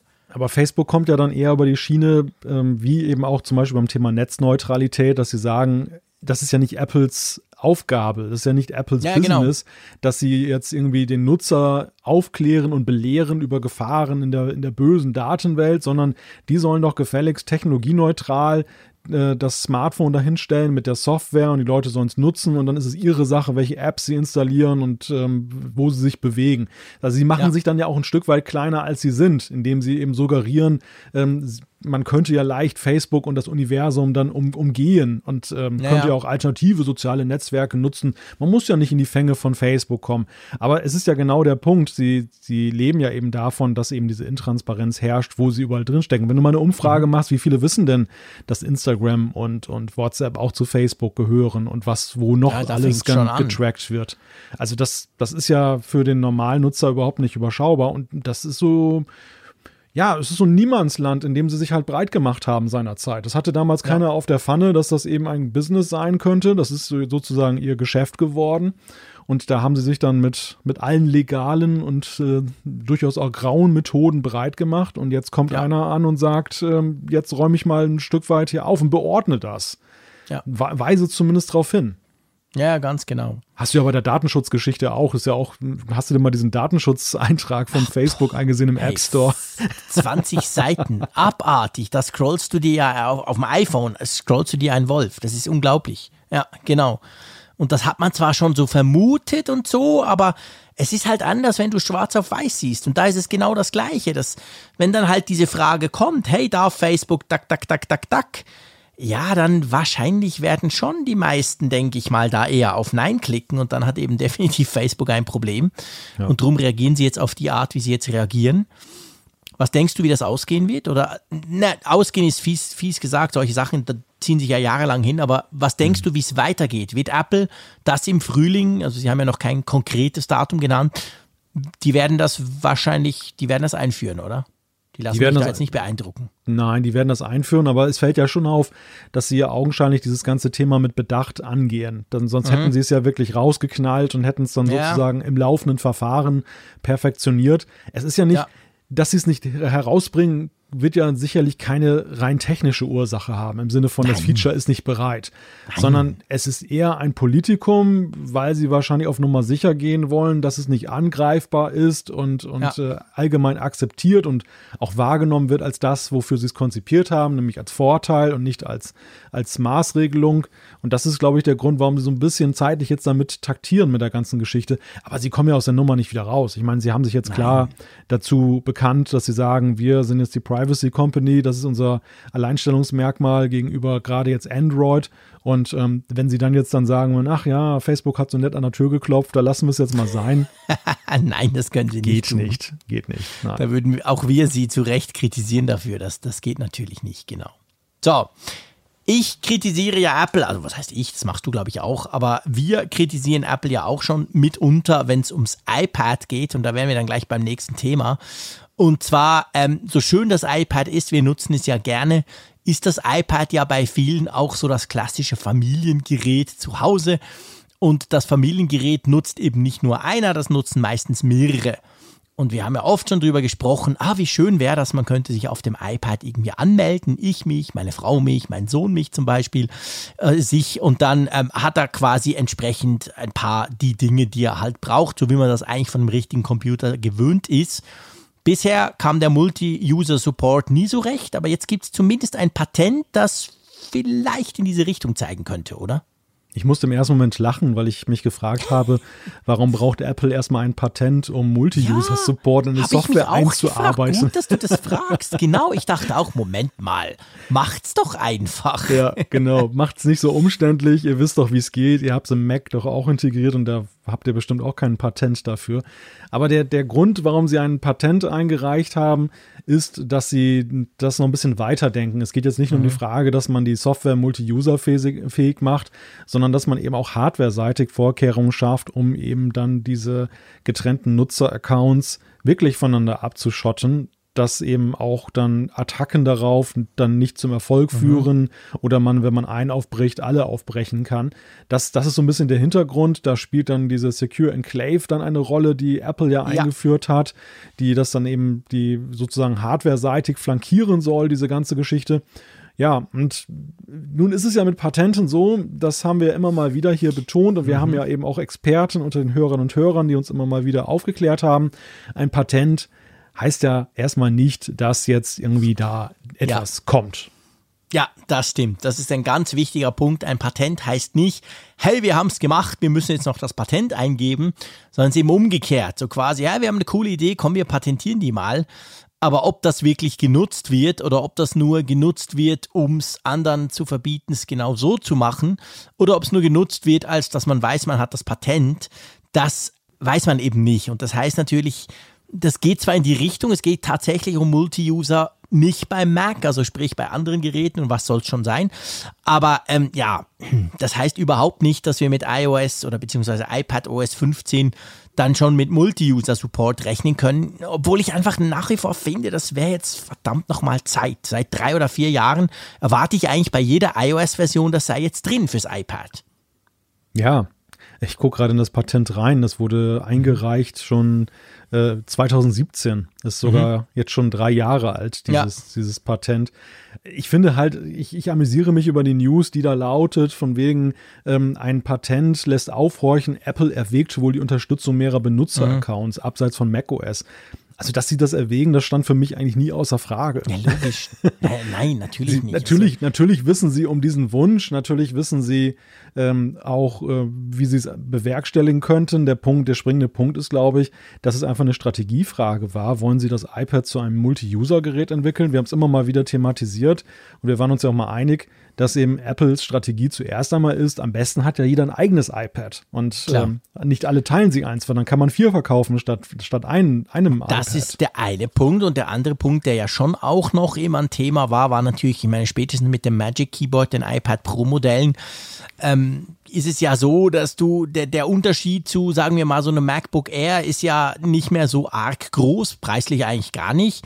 Also sprich, es gibt ja so komische Freaks, vor allem in regnerischen Gebieten, die ja nur auf ihren iPads arbeiten und gar kein Mac mehr haben, was ja Apple auch nicht unbedingt will. Apple hat es ja gern so wie der Frick, der soll sowohl als auch haben. Aber ähm, also das ist natürlich auch ein Punkt, wenn jetzt auch noch Multi-User-Support da drauf kommt ja, gut, okay, ich muss zwar sagen, bei meinem Mac bin ich der Einzige, der sich anmeldet, aber es gibt natürlich schon durchaus, ähm, gibt es natürlich gewisse Dinge, wo es eben praktisch wäre, gerade ja. für die Familie und da spielt ja. er das wieder rein. Ja, komm, kauf doch noch ein zweites, dann hat der auch eins, dann hast, hast du Ruhe. Also es gibt immer noch gewichtige Gründe, die aus Sicht von Apple, sagen wir es mal so, dagegen sprechen, nach wie vor. Und es ist auch so, ich, das ist mir wichtig, wir wollen diese News, die, die ist jetzt zwar aktuell heute nochmal rausgekommen, wir, wir bringen die nicht wegen der News per se, sondern wir bringen sie vor allem auch, weil ich mit dir einfach wieder mal über das Thema Multi-User-Support fürs iPad sprechen wollte mhm. und das halt nach wie vor cool fände. Selbst in meiner Familie, obwohl ich eins, zwei, ihr wollt es gar nicht wissen, ich habe ein paar iPads, aber selbst da wäre es manchmal praktisch, weil ich einfach weiß, hey, aber die Apps und diese bestimmten Dinge habe ich nur auf dem iPad Pro oder anders gesagt, auf dem iPad Pro ist einfach viel geiler, wenn der kleine Carlo zum Beispiel dort Fernsehen gucken will drauf. Und dann bin ich aber trotzdem froh, wenn er nicht alle meine Benachrichtigungen die ganze Zeit reinkriegt, wenn er mal eine Stunde Fernsehen guckt, sondern wenn er sich halt anmelden könnte und da ist dann nur die eine App drauf. Das wäre zum Beispiel für mich, obwohl wir genug iPads haben, wäre ein absoluter Use Case. Das ist ohne Frage ein Use Case und wenn man so Kommentarspalten liest, dann ist ja auch die Resonanz immer eindeutig. Wir wollen das haben als Nutzer. Mhm. Da, sagen, da, da gibt es ja keine Widerrede jetzt im großen nee. Stile von irgendwelchen Nutzern. Aber aus Apples Sicht, glaube ich, stellt sich das schon so dar. Man muss ja einerseits die Historie sehen. Das iPad kommt ist so sozusagen ein Abkömmling des, des iPhones, zumindest was die Software angeht. Das kommt ja. aus dieser iOS-Ecke. Hat sich genau. jetzt dann nur verselbstständigt mit iPadOS, aber sehr lange war es ja sehr nah dran an der ganzen iOS. Geschichte. Mhm. Und es ist ja, nach, ist es ja nach wie vor. Und dieser Philosophie entspre äh, entsprechend ist es ja so, dass es ein sehr persönliches Gerät ist. Man würde ja niemals ja. auf die Idee kommen, eine Apple Watch oder eine, ein, ein iPhone jetzt mit Multi-User-Support auszustatten. Das, das ist ja töricht, sowas zu denken. Und mhm. das, deshalb hat man das erstmal analog auch beim iPad so gemacht. Und der, ich glaube, der zweite Hemmschuh, und das sehen wir ja nach wie vor beim Multitasking ja auch, ist, dass man immer bei Apple darauf bedacht war, das Tablet im Vergleich zum Desktop-Computer noch irgendwie einfach zu halten. Es durfte nicht zu kompliziert werden. Auch beim Multitasking 16 ähm, Fenster gleichzeitig haben, so ein Chaos wollen wir nicht auf einem Tablet. Da haben wir maximal ja. zwei, die man nebeneinander fährt. Und das ärgert die Nutzer gleichermaßen, aber es, es macht ja auch irgendwie seine Unterscheidbarkeit aus, einen gewissen Charme für diejenigen, die Einfachheit wertschätzen. Und da, ja. so sehe ich das auch mit Multi-User-Support. Ich sehe genauso jetzt schon die Szenarien von meinem geistigen Auge, dass dann, sag ich mal, so nicht so sehr erfahrene Nutzer plötzlich sagen, ah, meine Apps sind alle verschwunden. Nein, du, du ja, bist mit dem, du bist mit dem Account deines Kindes drin. Ach so, stimmt. ach so, wie komme ich denn da wieder rein und so weiter. Also es, es würde ja. ja unweigerlich, egal wie Apple das macht, würde es äh, erstmal komplexeres Denken erfordern, dann wieder von einem Account in den nächsten zu kommen oder erstmal zu verstehen, dass einem, dass da zwei Desktops sozusagen ja. sind, zwei Springboards mit unterschiedlichen Apps. Ja, es ist natürlich, das, das ist ein guter Punkt. Ich meine, für uns Geeks, Freaks, Notebook gewohnten Nutzer ist das natürlich täglich Brot. Das ist nichts Spezielles. Gibt ja auch nicht wenige Freaks, die quasi extra zwei Accounts haben, je nachdem, was sie tun. Aber das ist schon ein Punkt, da, da bin ich bei dir. Also ähm, das könnte den einen oder anderen verwirren. Ja. Naja, mal schauen. Ich will das jetzt auch nicht allzu breit treten, aber ich finde es immer wieder ein spannendes Thema und ich finde es wichtig, dass man ab und zu drüber spricht, um sich auch selber klar zu werden, braucht man es noch? Oder ist es irgendwann obsolet geworden? Und zumindest bei mir, selbst mit iPad OS 14, ähm, das ja durchaus sich jetzt ein bisschen wegbewegt hat von iOS, ich fände es immer noch eine coole Sache. Aber es stimmt, es gibt da die ein oder andere Hürde, die noch genommen werden muss, oder? Ja, klar, es gibt noch diverse Hürden und am Ende ist es eben auch so eine Frage. Ich finde, Apple mit seiner ganzen Pro-Kampagne mit dem iPad, du hast vorhin den Herrn aus St. Gallen angesprochen, ist jetzt ja so an der Schwelle, wo sie sich entscheiden müssen, was wollen sie. Wollen sie jetzt dann, wollen sie pro jetzt weitergehen, dann müssen sie schon auch Zugeständnisse in die Richtung machen, dass sie eben sagen, okay, dann wird es halt ein bisschen komplizierter. Ja. Dann ist es nicht mehr so ganz schlicht und einfach. Oder aber tänzeln sie weiterhin immer um den heißen Brei. Ich, ich glaube, ja. am Ende wird es darauf hinauslaufen, dass ähm, die Pro-Geräte ihrem Namen alle Ehre machen und dann vielleicht dann softwaremäßig mehr können als die Consumer-Geräte. Dass sie dieses Einfache mhm. bei den Consumer-Geräten erhalten bleiben oder lassen, dass du eben ein schlichtes iPad, was du kaufst, wird auch weiterhin immer auf einen User dann mhm. eben fokussiert sein, während ein Pro-Gerät dann vielleicht auch das Familien-iPad werden kann, was nebenbei ja den Effekt hat, dass man eben dann den ausbleibenden zweiten Verkauf zumindest durch einen höheren Verkaufspreis beim ersten einzigen Gerät rausholt. Ja, klar, das wäre natürlich dann sozusagen eine softwaretechnische Stückelung innerhalb des iPad-Line-Ups. Also wir haben ja jetzt schon, du hast es vorhin gesagt, iOS und iPadOS hat sich so ein bisschen auseinander ja, ich will nicht sagen auseinandergelebt, aber so ein bisschen, äh, da gibt's halt eben, es gibt gewisse Features, die hätte ich unglaublich gern beim, beim iOS ja auch, wie zum Beispiel dieses ganze Multi-User, äh, Multi-User, sorry, äh, wie zum Beispiel dieses ganze Multitasking, mehr, mehrere Fenster und so. Das finde ich super. Aber gleichzeitig, wenn man es so machen würde, wie von dir vorgeschlagen, würde es tatsächlich da, da, darauf hinauslaufen, dass man halt, ja, dass das iPad Pro Funktion hat, die das iPad was soll ich sagen, das normale iPad dann zum Beispiel nicht hat, oder?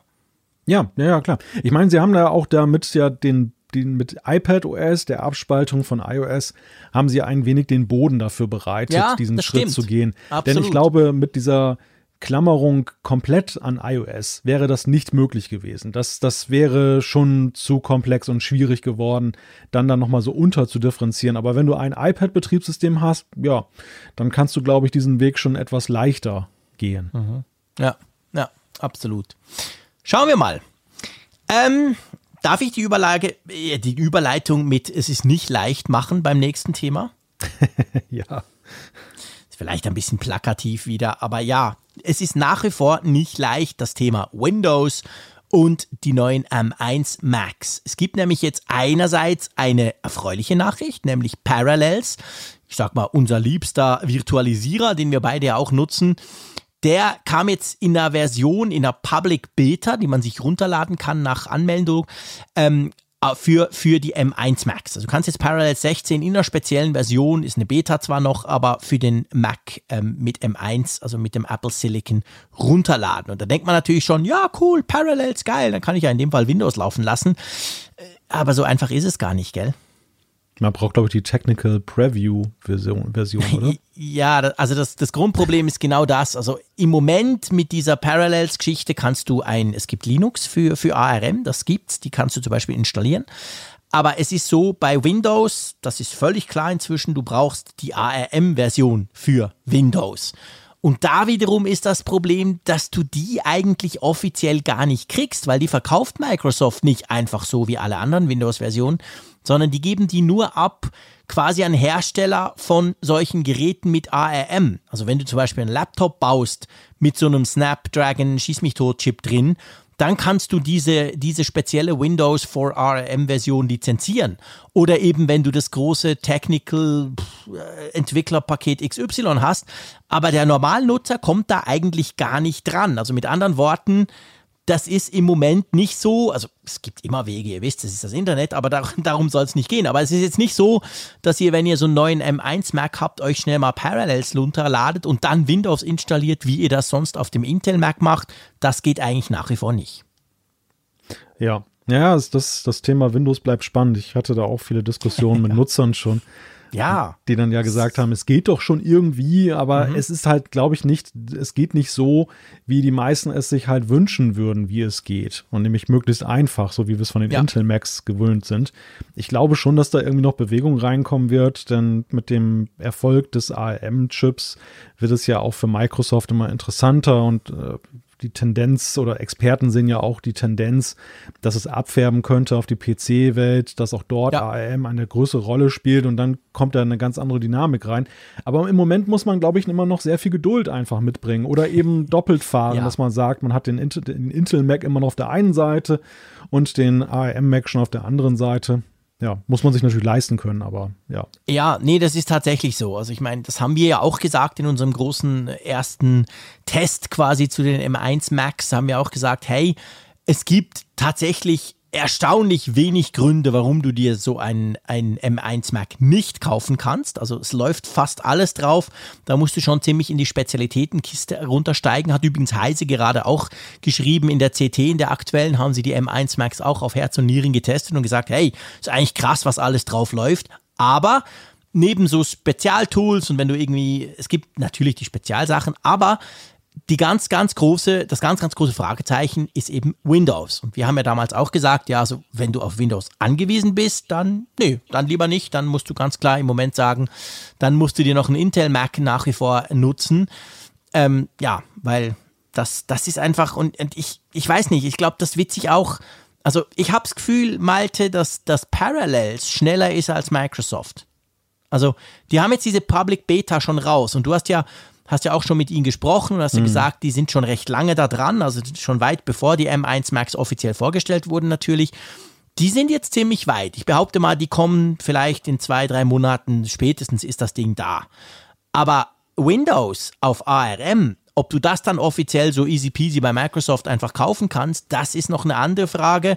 Und die ganz große Frage ist dann, willst du das überhaupt, weil da auch nicht alles drauf läuft? Also so die ganz schöne Windows-Welt kriegst du, glaube ich, auf den M1 Max nicht so schnell wieder hin, wie du sie auf den Intel Max hattest.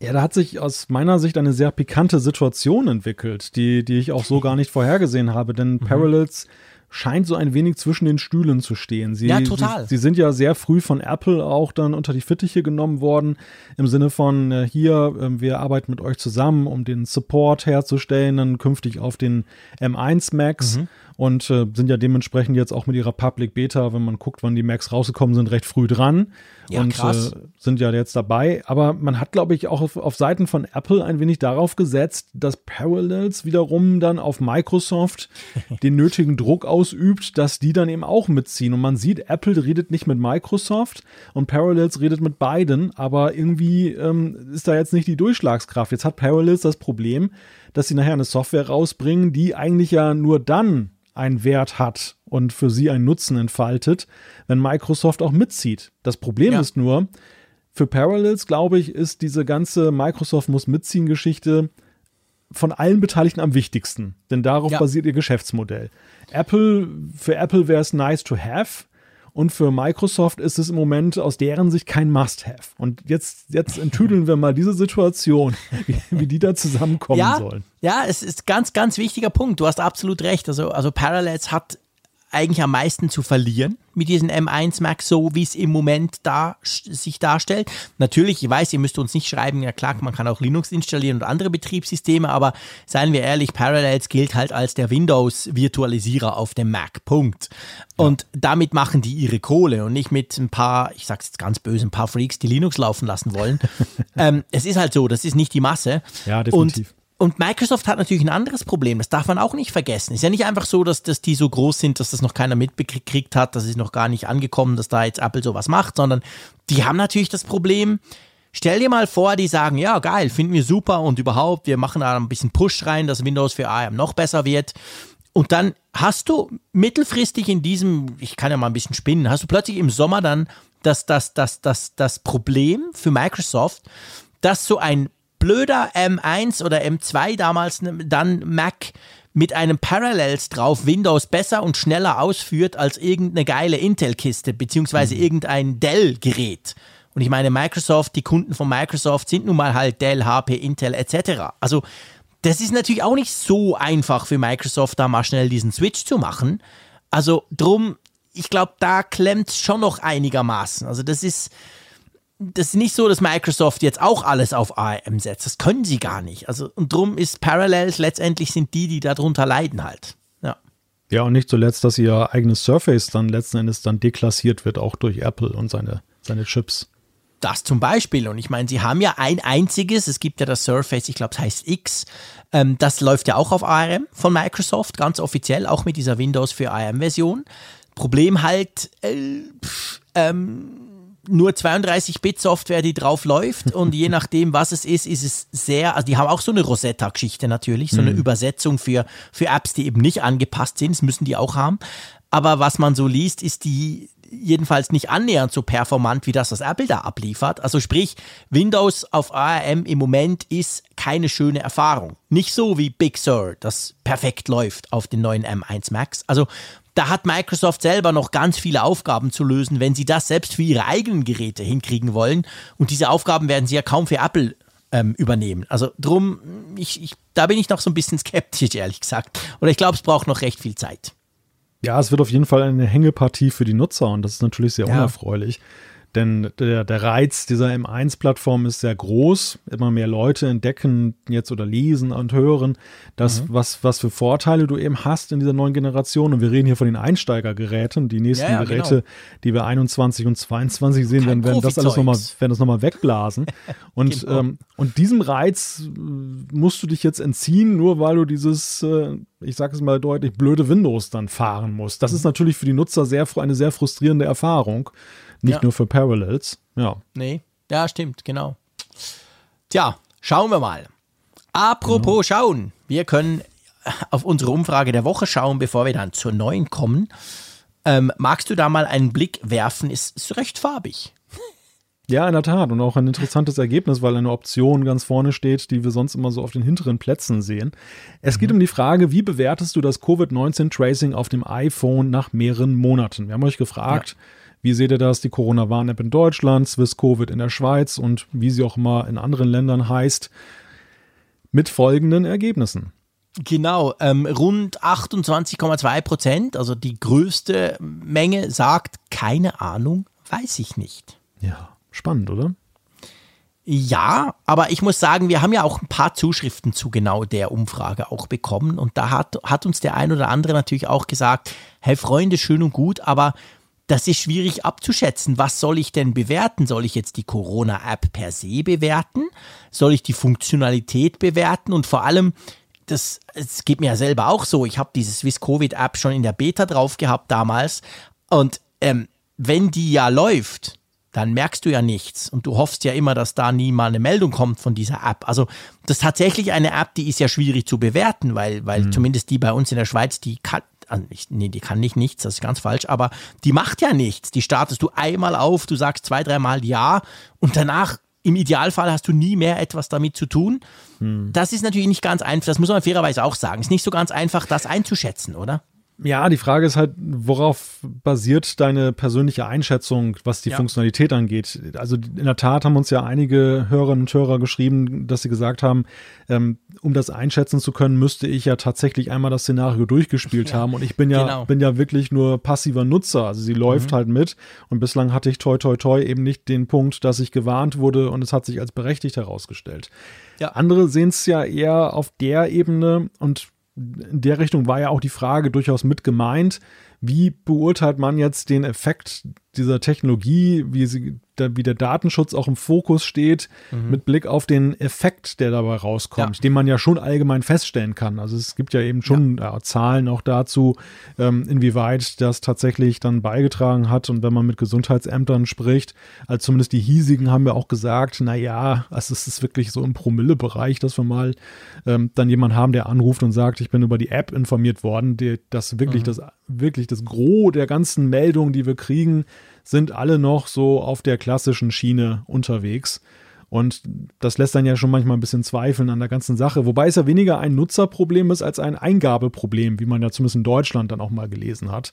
Dass eben diejenigen, die den Bescheid haben, sofern das Labor denn einen QR-Code aufdruckt, auch da fangen die, fangen die Probleme schon an, dass sie dann eben letztendlich dann auch in der App dann das damit andere warnen und mhm. damit ja erst den Nutzen entfalten, die diese App dann bietet. Ja, das ist so. Also ich meine, diese App hat natürlich den, ich sage jetzt mal, von der Wirksamkeit her hat sie den Nachteil, dass sie ja total freiwillig und total anonym ist. Das heißt, du kannst die App zwar installieren, aber selbst wenn du dann positiv getestet wirst, bist du überhaupt nicht verpflichtet, diesen QR-Code einzugeben. Und wenn du dann willst, da gibt es bei uns auch genug, ich kenne auch in meinem persönlichen Umfeld einige, die haben dann auch noch ziemlich fighten müssen, überhaupt diesen fucking Code zu kriegen in nützlicher Frist, weil wenn du den fünf Tage später kriegst, musst du es nicht mehr eingeben, da ist es ja sowieso schon durch, kannst ja niemand mehr warnen. Also es gibt da natürlich Prozess, prozessurale Probleme noch, sage ich mal, die dieser App dann letztendlich schaden. Und drum, glaube ich, kann man auch sagen, drum haben wir ja das nächst, der, der nächstgroße rote Kuchen, das Kuchenstück ist ja mit 27 Prozent dann mittelmäßig, die gesagt haben, ja, pff, ich tue das Ganze mittelmäßig bewerten und, und dann eigentlich erst an, an dritter Stelle mit 25 Prozent kommen die, die sagen gut, oder? Aber ja, wie sollst du, wie sollst du so eine App auch bewerten, oder? Das ist natürlich gar nicht so einfach. Also ich bin dem, dem Lager der Mittelmäßigkeit dann eher so zugeneigt. Ehrlich? Weil, weil ich sage, ja, ich finde die Idee finde ich nach wie vor gut und ich wertschätze mhm. eben ja auch diese Prinzipien des Datenschutzes und der, der, ähm, ja, des ganzen Prinzips der, der anonymen und freiwilligen mhm. Geschichte. Ja. Auf der anderen Seite sehe ich, kann ich mich aber natürlich auch nicht der, der Realität versperren, dass eben dieses Prinzip dazu führt, dass die Effektivität schon wirklich geringer ist, als man es eigentlich ja. sich erhofft hat. Klar. Und dass das vielleicht eben ja, ich bin hin und her gerissen, wie, wie ernst die Lage ist, dass man eben dann auch manches Prinzip manchmal auch äh, kurzzeitig außer Kraft setzen müsste, um eben dann einen effektiveren Schutz dann zu erzielen. Das bin ich, da bin ich wirklich nicht ähm, inzwischen mir ganz eins, ob das nicht dann doch nötig gewesen wäre. Ja, das, ja, klar. Ich meine, das ist eine Diskussion, die, die, die führt sehr weit. Die, die müssen wir gar nicht zwingend hier führen. Das, das, das ist so. Ich meine, du siehst in Asien, wo sie die zum Teil ja zur Pflicht machen, da ist sie extrem effektiv. Das kann man klar sagen. Aber das war ja gar nie die Idee hier bei, bei dieser Umsetzung, wie sie eben hier geplant ja. wurde und ja von Apple und Google auch quasi dann, dann eingebaut wurde. Also, das Prinzip der Freiwilligkeit, das ist von Anfang an verankert in den Schnittstellen, in den APIs und auch der Anonymität natürlich, das vor allem auch. Und dadurch kann sie, das muss man halt ganz klar sagen, dadurch kann sie gar nicht richtig so effektiv sein, wie sie könnte. Ja, gut, aber halt das, viele sagen, das, pff, mir wurscht. Das ist aber ja letztendlich ja auch die Frage der Bewertung. Ne? Also man bewertet ja jetzt nicht nur konkret die App oder das grafische ja, User Interface, man, man bewertet Konzept. ja auch das, das Konzept dahinter. Ja ob man ja. nach wie vor dahinter steht. Am Anfang waren wir alle begeistert davon, dieses Versprechen, wir bleiben anonym, wir sind bleiben freiwillig und trotzdem haben wir die Technik und jetzt sieht man ja eben, wie es dann eben auf den Menschen losgelassen funktioniert. Ja. Ja, und man muss natürlich, ich meine, das ist ja bei all den Dingen so, das war total neu und das erste Mal überhaupt in der, ich sage es ein bisschen pathetisch, in der Menschheitsgeschichte, dass man versucht, wirklich mit Technologie, mit neuester Technologie, mit Mobilfunktechnologie quasi eine Pandemie zu bekämpfen. Da waren wir Geeks natürlich alle total äh, erregt und freudig. Und jetzt sind wir halt Ende Dezember da. Dieses Scheißvirus ist immer noch da. Es ist schlimmer als jemals. Das merke ich bei mir auch. Das tut natürlich alle diese Maßnahmen irgendwo so ein bisschen ja, aber hey Freunde, jetzt machen wir das ein halbes Jahr, hat es denn was genützt? Wir sitzen immer im gleichen Mist wie früher. Also wenn wir, wenn das jetzt alles durch wäre und wir konnten bewerten, hey, dank dieser App hat das und das passiert, aber da sind wir letztendlich ja auch noch nicht und das wird mhm. man wahrscheinlich auch so gerade wegen dem Datenschutz auch nie bewerten können, was denn die App wirklich genützt hat dazu. Drum, ja, drum die Zahlen, die passen schon und ich fand es spannend, haben doch fast 2000 Leute mitgemacht, auch die, die uns geschrieben haben natürlich. Also das hat doch durchaus zu, zu Überlegungen geführt, oder? Ja, definitiv. Wir haben eine neue Umfrage der Woche von einem Hörer. Genau. Und zwar, er möchte lieber anonym bleiben. Er, ah. Wir nennen nur seinen seine Anfangs- oder den, den Anfangsbuchstaben seines Nachnamens. Raphael Z hatte genau. die, die Weihnachtsumfrage vorgeschlagen. Ja, es ist Heiligabend oder wenn ihr das hört, äh, war jetzt gerade Weihnachten und die, da kann man sich was wünschen und die Frage ist, was wäre dein größter Wunsch an Apple? Genau, und dann gibt es die Möglichkeiten Auto, klar, in der Folge muss ein Auto kommen. Dann gibt es Brille, dann gibt es ein faltbares iPhone oder auch ein faltbares iPad. Dann gibt es, komisch, der kommt mir so bekannt vor, eine runde Uhr. Dann gibt es einen Fernseher, dann gibt's HomePod Soundbar. Das ist auch ganz, das ist halt, glaube ich, wirklich, das ist wirklich etwas, was ich weiß, warum er das will. Etwas anderes oder man kann natürlich auch klicken, hey, es ist Weihnachten, ich bin wunschlos glücklich. Genau. Mal schauen unter diesen Best-ofs, was ihr da euch wünschen würdet, falls etwas drunter ist. Könnt natürlich auch alle etwas anderes klicken. Ähm, da müsst ihr uns aber noch schreiben, was es denn ist. Nein, ihr müsst überhaupt nichts. So, das war die Umfrage der Woche und drum denke ich, wir können zum nächsten Punkt kommen, nämlich zu unserem Feedback. Genau. Ja, ich mache mal die erste Zuschrift. Der Carsten hat uns geschrieben und ich finde schon den Titel der Zuschrift ganz lustig. Bratapfel TV hat er geschrieben. Ich habe Fragen. Und ich hatte auch Fragen, als ich den Titel gesehen habe und dachte, was steht denn da wohl drin? Er schreibt, seit Jahren nutze ich nun schon das Apple TV, die Hardware-Boxen und habe all mein, mein Filmestreaming auf diese umgestellt. Selbst die Weltentwicklerkonferenz habe ich darüber verfolgt. Im Gegensatz zu meinem MacBook Air von 2019 spielte mein Apple TV 4K 16 GB diese hochauflösenden Schulungs- und Informationsvideos ganz ganz entspannt ab. Dann hat er auch Miami Vice äh, dann sich damit angeguckt. Im Konkreten waren es 1,5 Folgen, schreibt er, 80er Pastellfarben Erlebnisse in SD-Auflösung. Damit hatte er aber folgendes Erlebnis. Zu meinem Erstaunen hörte ich nach circa eine Stunde plötzlich hochtourige Lüftergeräusche. Ich musste wirklich suchen, es gab aber keine Zweifel mehr. Meine frei auf dem Sideboard stehende Apple TV Box glühte und pustete mit aller Kraft. Ich schickte sie direkt an Standby und der Lüfter lief noch minutenlang. Ich hatte davon gelesen, dass sie eine aktive, aktive Kühlung hat, aber es in jahrelanger Nutzung nie aktiv erlebt und ich schaue doch regelmäßig auf meinem baugleichen Apple TV, Apple TV 4K im Wohnzimmer 4K HDR-Filme. Wenn auch dort über LAN-Kabel und nicht über Wi-Fi. Und sie steht dort im Regal mit weniger Luft. Wie sind denn eure Erfahrungen mit Apple TV 4K und Hitze generell? Ist die Hitzeentwicklung bei SD ein Fehlerbild oder sollte ich den Support aufsuchen oder sollte ein Amazon App-Entwickler nachsitzen? Er hat es dann über Amazon Video wohl gesehen. Tja, Carsten, also ich glaube, es liegt an Miami Weiß. Ich glaube, das Problem sind diese 80er Jahre Pastellfarben, wie du es ja das erklärt Wetter, hast. Das Wetter und da, Genau, und dann noch in SD. Also ist natürlich, das würde mich als Prozessor schon ins Schwitzen kriegen. Nee, ich bin ein großer Fan von Miami Weiß. Ich fand das geil damals. Aber das, das Krasse ist ja wirklich, ich habe diese Ding gelesen und habe zuerst mal das nicht geglaubt. Ich dachte, ja schon, komm Carsten, irgendwo hast du dein MacBook Air hinten dran und das surrt da irgendwie rum, weil irgendein Virus drauf läuft, whatever.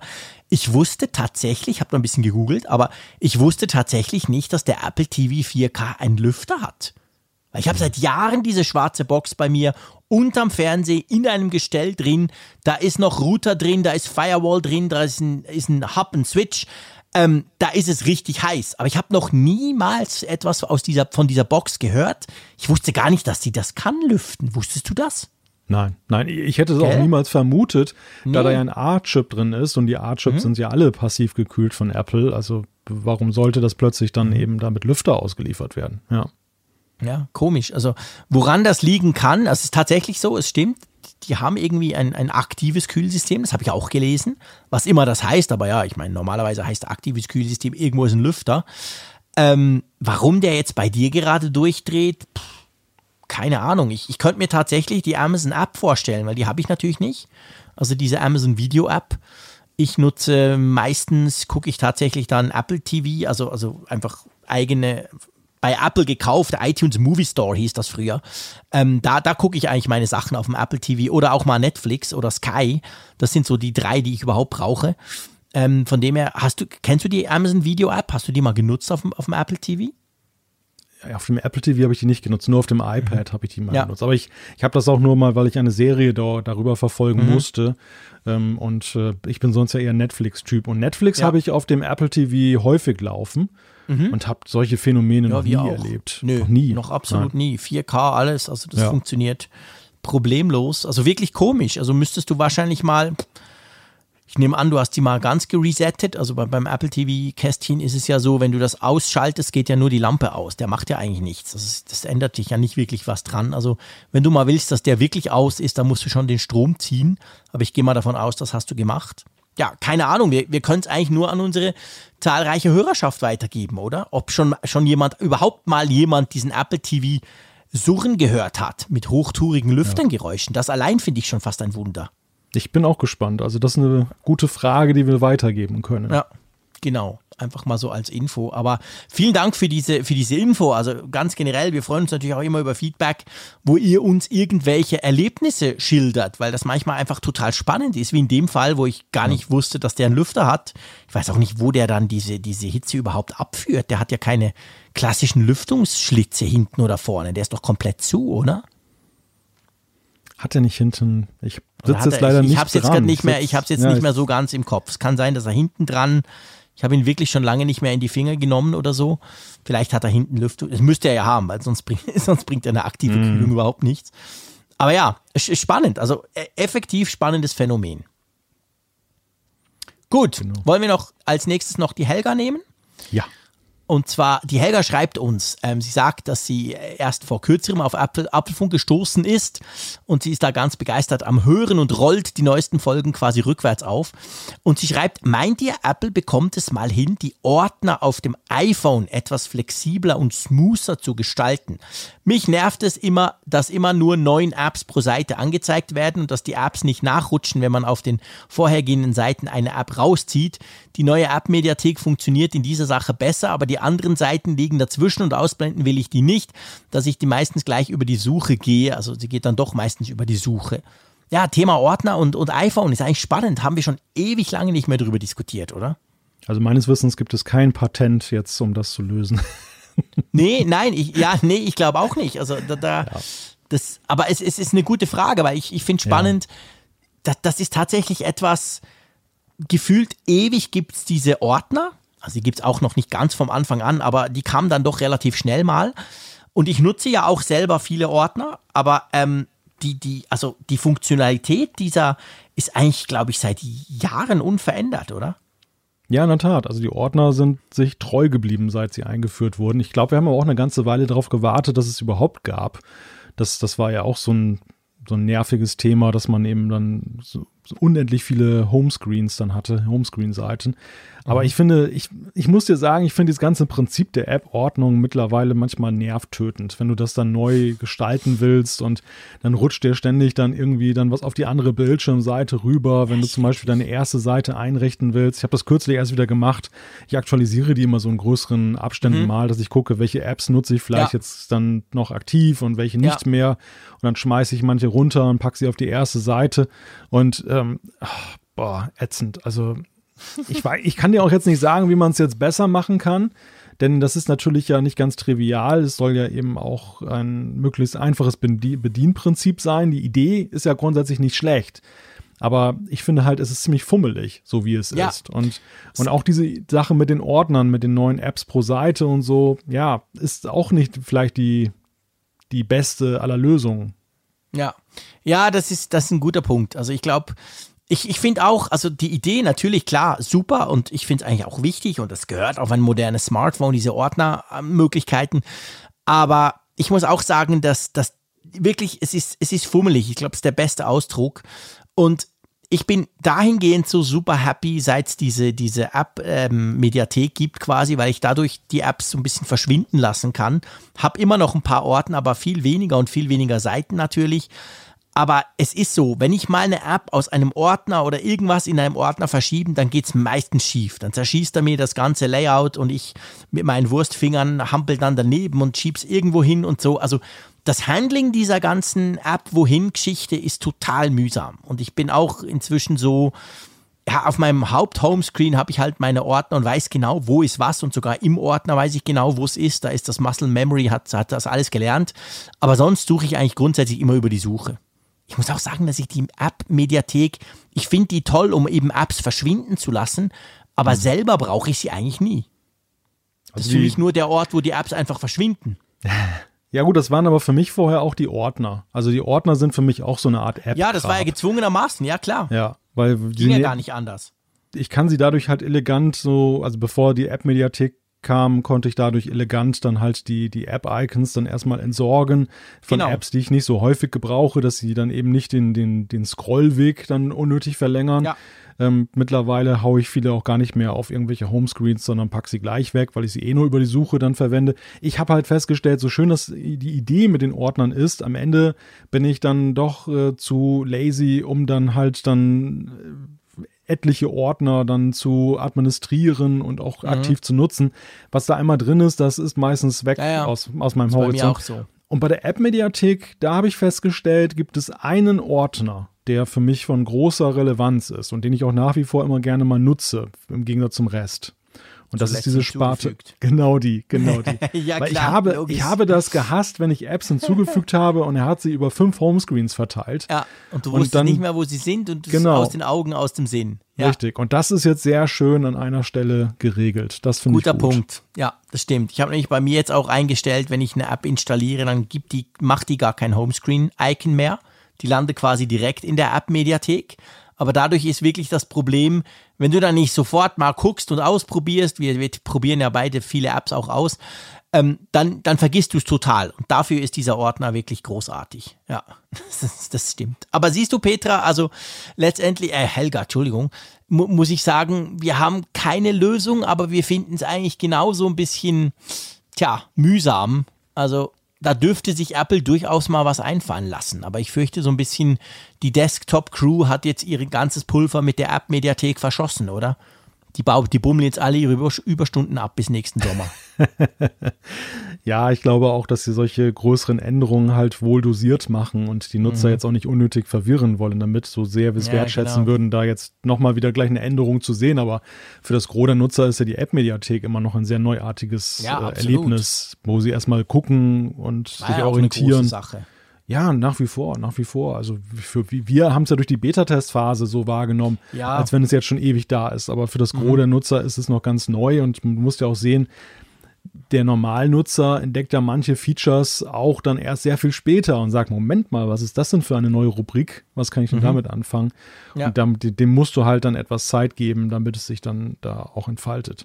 Aber ich stelle gerade genau. fest, die Zuschrift von Petra von letzter Woche hat auch bei dir etwas äh, Spuren hinterlassen. Ja, ja, das ist so, genau. Also Helga, ich entschuldige mich wirklich, aber es ist, es ist so außergewöhnlich, dass wir mal ähm, Zuschriften äh, von einer Frau bekommen, dass man da durchaus auch ein bisschen verwirrt sein darf, oder? Ja, ich meinte das gar nicht mal, aber das, das ist interessant. Also wir haben selten auch noch so viele Zuschriften zu einer Zuschrift bekommen. Wie Stimmt. jetzt dann zu Petras Zuschrift von letzter Woche. Da ging es ja um das Thema Apple Maps und Google Maps und die Frage, ja, wie wir uns positionieren. Und es gab da sehr viele Solidaritätsbekundung im Sinne von endlich hat es mal jemand den beiden gesagt. So, das, das fand genau, ich Genau, nicht immer nur der JC mit seiner blöden Google, Google Mania da und so. Ja, ja, wir haben wirklich viele Zuschriften bekommen. Das, das, das war sehr nett. Also, welche, welche Dynamik das noch entfaltet hat. Deshalb ist mir ja. diese Zuschrift jetzt auch besonders in Erinnerung geblieben von letzter Woche. ja, das stimmt. Da hast du absolut recht. Ja, komm, den Bernd nehmen wir noch rein. Einverstanden? Genau, ist ja Weihnachten, da machen wir mal eine Ausnahme. genau, schieß los. Ja, Bernd hat geschrieben, es geht um das iPhone 12 Mini und dessen Verkaufsabsätze. Er schreibt, ihr habt, mhm. im letzten, ihr habt euch im letzten Podcast darüber gewundert, dass das iPhone Mini die Erwartungen im Absatz wohl nicht erfüllt. Ich denke, mit ein Grund ist auch, dass sich viele potenzielle Kunden des kleineren iPhones sich im Frühjahr das SE 2020 gekauft haben. So auch ich. Wahrscheinlich hätte ich das iPhone 12 Mini gekauft, wäre es im Frühjahr schon da gewesen. Ganz, ganz ein spannender Punkt. Ja, ja. stimmt. Ja. Ich meine, jahrelang gab es diese kleinen Mäusekinos nicht mehr dann zack, kommt im Frühjahr, äh, eigentlich ist es ein verrücktes Jahr. Dann kommt ja. habe ich mir noch gar nie so überlegt, weil ehrlich nee. gesagt das SE 2020 aus meinem Gehirn schon lange wieder rausgepurzelt ist. Aber es ist ja. genau der Punkt. Nach Jahren, wo all die gesagt haben, ich habe nichts, ich will jetzt kleine bauen, kam das SE 2020. Dann logisch haben die gesagt, oh geil, endlich. Und dann kommt ein halbes Jahr später kommt quasi das Mini. Das ist schon, das ist schon fies eigentlich. Zweimal die gleiche oder eine ähnliche, also die gleiche Zielgruppe ist vielleicht übertrieben, weil das SE 2020 ist ja ganz klar ein günstig ja, iPhone Budget. und dadurch mhm. Budget ist natürlich eine andere Zielgruppe. Aber trotzdem als Nutzer kleiner Phones war das natürlich das nächst kleinere, sagen wir mal so. Und die konnten ja nicht wissen, dass da ein Mini kommt. Das hatte ja niemand so richtig auf dem Schirm. Ja, ja man, darf, man darf bei alledem die beiden Perspektiven nicht vergessen, die dieses Jahr ähm, Freunde des kleinen Formats hatten. Da ist die Perspektive, mhm. die sie jetzt haben. Man könnte sagen, ja, die sind ja verwöhnt gewesen dieses Jahr. Zwei Geräte gleich zur Auswahl, ein günstiges, ein teures, ein, ein Top State of the Art, ein, ein sehr, immer noch sehr gut äh, ausgestattetes. Aber so stellte es sich ja Anfang des Jahres überhaupt nicht dar. Das waren Menschen, die die waren traurig, weil, weil ihre Wünsche nicht erfüllt wurden. Und äh, Ja, dann die armen kleinen Mäuse-Kinoliebhaber. Mir kommen gleich die Tränen, Malte. Naja, und dann bekamen sie endlich nach vier Jahren mit dem iPhone SE 2020 ein neues kleines Gerät. Und wer hätte da schon geglaubt, Gerüchte, Küche hin oder her, dass eben Monate später dann so ein Ein noch kleineres Gerät. kommt. Ja, genau. Dass es noch kleiner geht, wer hätte das gedacht? ja, es stimmt. Ja, nee, das ist schon, Ja. das ist schon wahr. Also von dem her gesehen, es war sehr, sehr lange nichts und dann gleich zweimal, obwohl man natürlich der Fairness eben sagen muss, das iPhone 12 Mini ist ein ausgewachsenes iPhone mit allen Funktionen, nur nicht der Größe. Und das iPhone, äh, iPh- iPhone SE 2020 ist natürlich primär mal ein wirklich günstiges iPhone. Also da sind, da liegen natürlich nicht nur preislich, sondern letztendlich auch technisch Welten zwischen diesen beiden Geräten, oder? Ja, aber trotzdem, als du das günstige vor dir hast und du wusstest noch nicht darum, was da im Herbst kommt, Klar. dann klar. hast du gesagt, dann hast du gesagt, okay, nach vier Jahren jetzt endlich Ja, mal ein neues Phone. Zeit. Äh, genau. Und äh, da- dass, dass, dass die Käufer das ohne, ohne Frage vielleicht auch schon als, damals als Kompromiss begriffen haben, weil sie auch gesagt haben, ich hätte lieber das Neueste vom Neuesten jetzt. Ähm, ganz klar, aber diese, diese Option, die stellte sich an dem Moment nicht. Ja, und wer natürlich tatsächlich vier Jahre mit einem echten Mäusekino aus dem Jahre 2016 gearbeitet hat oder so eins so lange nutzt, wenn der sich ein iPhone SE 2020 kauft, dann kauft er natürlich nie ein halbes Jahr später ein anderes, das doppelt so teuer ist. Logisch, dann sind die auch wieder auf diesem quasi, dann, dann sind die eben wieder dort und dann geht's weiter zuerst mal. Das ist schon ein guter Punkt. Also sehr, sehr spannendes Feedback, Bernd. Dass man, das habe ich mir so echt noch gar nie überlegt. Könnte, könnte ein guter Punkt sein, ja. Apropos Punkt, wollen wir einen Punkt machen? Mal einen Punkt machen, ja. So, Weihnachten und so. Hä? Ja. Gehen wir mal den Baum aufstellen. Hast du sicher schon? Der Baum steht schon lange hier, ja. Der, der steht schon, glaube ich, jetzt die zweite Woche. Was, Was? eher ungewöhnlich ist. Ja, ja, Krass. normalerweise. Das, das ist Der aber ist ja auch so ein. tot. Ja, nee, das ist so ein, das ist so ein toller Baumständer, wo man Wasser nachfüllen kann und dann, dann bleibt er kraftvoll Ah. Ja. sozusagen. Ja. Nein, aber das ist ein Phänomen, was ich dieses Jahr auch beobachte, dass, dass ähm, immer mehr Menschen schon sehr früh ihren Baum aufstellen. Normalerweise ist es so, bei uns war es mal Tradition, so ja, entweder am Vortag oder, oder wenige Tage vorher den Baum aufzustellen. Und dieses Jahr habe ich den Eindruck, weil an den vorherigen Adventswochenenden sind viele Menschen halt immer unterwegs gewesen. Da brauchten die gar keinen Baum in der Stube. Da, Ja. da, da haben sie den eh nicht gesehen. Aber dieses Jahr war es ja nun eben so, dass zumindest die, Ja, die sich an die Regeln dann äh, sehr stark halten, dann eben auch zu Hause saßen und dann ist ja langweilig. Und dann äh, denkt man schon, wäre ja schön, wenn man so einen schönen Baum schon mal da stehen hätte. Und dadurch habe ich beobachtet, haben viele sehr früh einen Baum aufgestellt und dann ist es dieser Herdentrieb, dass dann Ja. das gesehen wird. Dann wird gesagt, du Moment gesehen, der mal, hat schon einen Baum, ich- wir müssen auch einen ja, haben. ich hätte auch gerne den Baum schon und so, so, laufen die Gespräche. Ja, ja, genau. Und ehe du dich versiehst, hast du eben auch einen Baum dann schon im Wohnzimmer stehen. Aber der ist noch nicht, das muss ich jetzt noch fragen, so traditionell bei euch, also der ist noch nicht geschmückt. Der steht als Doch. grüne Tanne quasi im Baum. Nein. Äh, im, ah nee, der ist schon geschmückt? Ja, okay. alles schon mit äh, HomeKit-Steck, Spannend. HomeKit-Steckdose zum Einschalten der Beleuchtung und allem drum und dran. Der ist hier, der ist hier schon, Okay. der ist schon in meinem Kontrollcenter hier vom iPhone. Also ein Hightech-Baum. Ja, ja, genau. Den, Siehst du, da sind wir total altmodisch. Erstens unser Baum, wir haben ihn aber schon gekauft letzte Woche, aber der stand jetzt noch draußen. Der kommt am Morgen rein und der wird dann morgen auch erst geschmückt. Das machen meine Kinder, da freuen sie sich schon drauf. Und ähm, wir haben dann noch ganz, ganz analoge Kerzen ohne HomeKit. So richtig mit Anzünden richtige, und so. richtige Kerzen. Ja, logisch, klar. Ach du Schande. Hallo, wie ja. denn sonst? Ist doch dieses Ami-Blinky-Zeug da, das will ich doch nicht. Ich will eine Kerze drauf. Es gibt, ja, es gibt ja sogar mittlerweile kabellose Lichterketten. Das finde ich auch sehr spannend. Echt? Geil. Ja, da hast du, da hast du in jeder Kerze allerdings dann auch so eine Dreifach-A-Batterie da drin stecken. Boah, shit, okay. Das ist aber, das ist aber ökologisch eher suboptimal. ja, ja, ja. Das, Also äh, weißt du, so viele Kerzen sind es ja dann nicht. Ich glaube, wir haben jeweils, keine Ahnung, sechs oder so. Also ist da nicht irgendwie, sind Mhm. da nicht 100 Kerzen drauf. Da fackelt ihr sonst die Hütte ab. Das nicht. Aber auf jeden Fall, das passiert alles erst morgen tatsächlich bei uns. und hast du mal einen Eimer daneben stehen, neben dem Baum? Oder? Boah, das wäre ich, der, der steht ja am Fenster. Ich schmeiß den einfach raus, wenn der brennt. Das ist kein Problem. Hattest du das schon mal? Nein, nein, tatsächlich nein. nicht. Also ich muss wirklich ja. sagen, diese Bäume, ich meine, ich habe ja vorhin, hat, du, hast, du hast nicht drauf reagiert, weil es so platt war von mir, aber ich habe gefragt, ob er schon tot ist. Die sind ja schon tot, wenn man sie kauft, logischerweise ja. sind die abgesägt. Ja. Aber ich staune schon, wir haben den natürlich auch in einem Wasserkübel und ich habe auch so einen, genau wie du wahrscheinlich, so einen Fuß, wo du noch Wasser rein Lauf machen kannst. Mhm. Und der hat das Grundprinzip ist immer, es läuft immer über. Aber es hat auf jeden Fall immer Wasser drin. Und ähm, jedes Jahr das gleiche. Anyway, und ich, ich also ich, es ist schon so, normalerweise ging mir ja also in die Berge und da hatten wir dann keinen Baum. Das heißt, normalerweise haben wir den schon zwei, zweieinhalb Wochen vorher gekauft und dann auch schon aufgestellt, weil wir einfach Weihnachten ja meistens in den Bergen waren. Mhm. Und drum hatten wir vorher schon so ein bisschen diesen geschmückten Baum. Aber dann immer stehen lassen natürlich mit Kerze aus. Und dann, wenn du nach einer Woche zurückkommst, haben wir ihn dann auch noch ein paar Tage genutzt quasi. Ja. Und wirklich eigentlich erst nach so drei, dreieinhalb, fast vier Wochen hat er dann wirklich angefangen, weißt du, zu nadeln, wo du dann gemerkt hast, okay, mhm. der ist jetzt wirklich furztrocken, da machst du besser keine Kerze mehr an. Von dem her, den, den wir jetzt haben, den haben wir erst gerade geholt und eben der steht jetzt noch draußen. Also der wird locker zwei Wochen, ist der absolut problemlos bebrennbar, sag ich mal, ohne dass du Angst haben musst, dass der gleich in Flammen aufgeht oder mhm. so. Nee, wir hatten da tatsächlich noch nie ein Problem.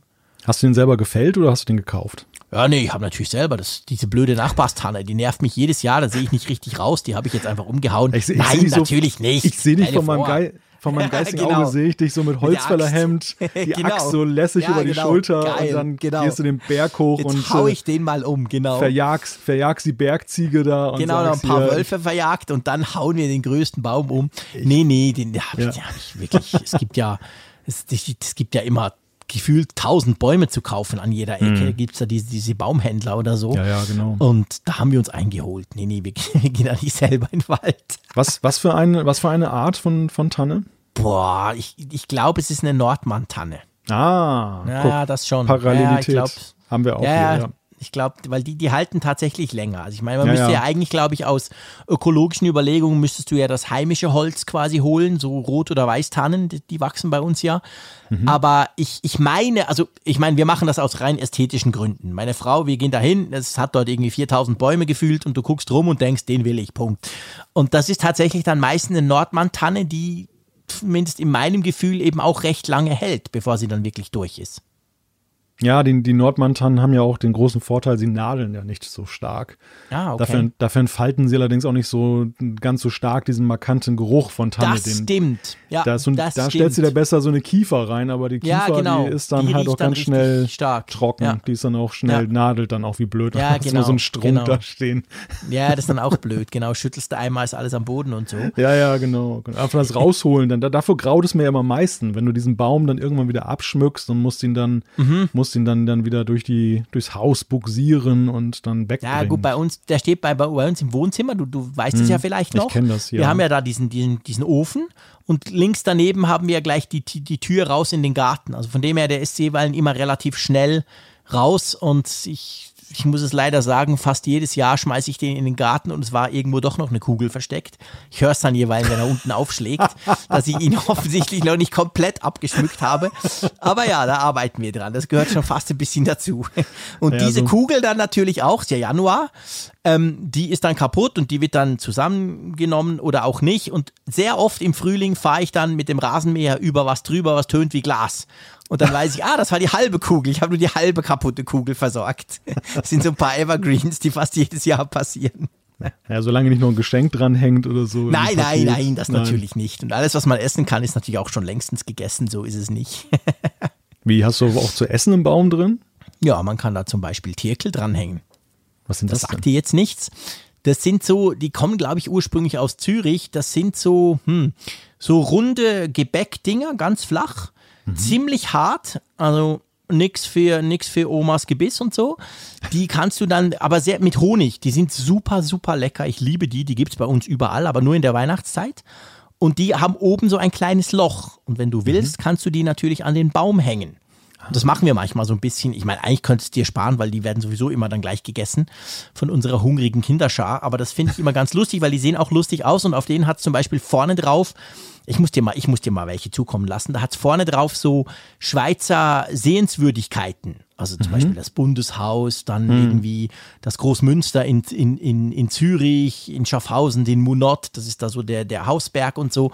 Das ist ganz lustig, hat so ein paar geografische oder in, in Luzern da die Brücke, die, die, die sind da auch drauf.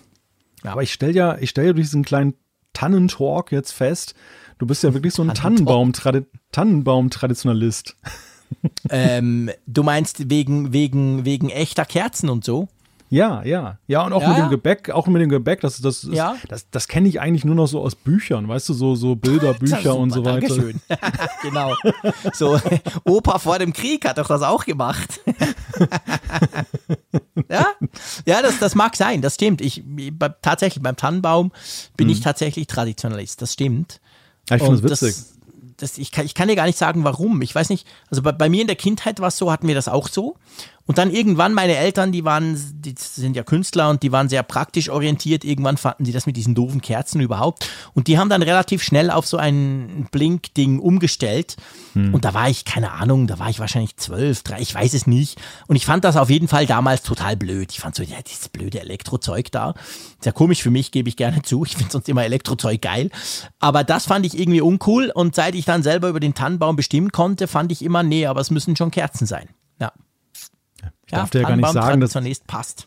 Darf dir gar nicht sagen, dass ich ja jahrelang einen Kunststoffbaum auch im Einsatz hatte. Ach du Nein, echt? So ein zum, zum quasi so wie ein Regenschirm, so zack, aufmachen, hinstellen und dann wieder, ja, wieder wegräumen. Wäre wär, wär schön, wenn es so wäre. Das ist so ein Teil, das ist so dreiteilig, musste man immer zusammenstecken oh. und äh, dann musste man jeden Ast einzeln entfalten. Also einerseits Ach, den Ast an nein. sich und dann hat ja jeder Ast ja auch noch dann so kleine Seitendinger. Oh, wie schrecklich, und, warum denn Und das, das? war und das war so ein ganz unangenehmes Gefühl. Ja, es war, es sah auch ziemlich echt aus. Das war das wiederum das Tolle an dem Ding. Außer wenn du es anzündest, dann stinkt es aber anders. Ja, gut, okay. Aber auf jeden Fall, es war halt sehr unangenehm, wenn du es zusammengebaut hast, weil diese Nadeln, wenn du jetzt diesen Baum da so drei Stunden lang entfaltet hast, dann rauschten deine Hände richtig durch dieses komische, ja, durch Ach das so, Zeug, was dann ja, immer so gerieben hat. Ja. Und ich habe ich hab das dann zuletzt immer schon mit so richtig dicken Bauhandschuhen dann immer gemacht. Oh aber das Ding, das Ding, also das haben wir damals mal eingeführt. Da hatten wir noch eine, eine Wohnung in einem Mehrfamilienhaus und waren dann da irgendwie im dritten Stock und dann mhm. halt dann so einen echten Baum immer hoch und ja. runter tragen. Ja, da musstest du mal das, das Treppenhaus, da wohnten ja, noch alte Leute. Sagen, genau, da musstest du dann erstmal das alles so. dann wischen und kärchern mhm. und was weiß ich dann nach dem Baum. Ja, genau. Und, und da habe ich dann immer gesagt, keinen Bock mehr drauf. Ähm, wir kaufen uns so eine Plastiktanne, dann können wir die irgendwo in den Schrank stellen und dann holen wir die mal raus. Und, und ja, ich Ganz bin dann praktisch doch, veranlagt, der Malte. Ja. Scheiß auf die Tradition, Hauptsache das Ding kommt in den Schrank. Und äh, ja, ich habe mich tatsächlich mit dem blöden Plastikbaum bis jetzt durchgesetzt, aber dieses Jahr habe ich dann ein P gesetzt bekommen nach dem Motto, nee, die Kinder wollen jetzt auch mal einen echten Baum sehen. Siehst Und, du? Ja. Siehst du? Ja. So ist die Nordmann-Tanne in unser Leben getreten. Aber sie ist eine schöne Tanne. Ich muss äh, sagen, also das ja, heißt, das ist das erste Mal ist für dich quasi, quasi Neuland. Ja, zu, Tannenbaum also, Neuland ja, jetzt, jetzt allein, und was heißt allein lebend, aber halt jetzt dann nicht, äh, nicht mehr damals ja, zu Hause ja. lebend starten, ja, nochmal genau. einen, einen, richtigen Baum. Aber ähm, ja, seit ich dann eigentlich auf eigenen Füßen stand, war ich dann eher so Pragmatiker, was das angeht. Ja, warum erstaunt mich das jetzt kein, kein bisschen? ja, fürchterlich. Nein, überhaupt nicht. Ich finde das, ich finde, das soll doch jeder. Das ist doch eigentlich genau der Punkt. Äh, das gibt, es gibt nicht den perfekten Tannenbaum oder die perfekte Weihnachtstradition, finde ich, sondern das soll jeder machen, dass es für ihn passt. Das ist ja, also generell finde ich, wäre ein ganz schönes Lebensmotto, wenn man das machen könnte. Wenn du das, das machen kannst, was, was für dich stimmt, was keinen anderen ärgert oder einschränkt, dann ist das mhm. ja eigentlich wunderbar. Und wenn du jetzt findest, hey, das ist das Geilste, ja, cool. Ja, bei mir hing das, glaube ich, aber auch immer ein bisschen damit zusammen, dass ich einen Beruf ergriffen habe, wo du Weihnachten eigentlich nicht wirklich genießen mhm. kannst. Das, ja. Also wer, wer Weihnachten genießen möchte, sollte nicht Journalist werden. Das ja. kann ich nur jedem ja. raten. Ja.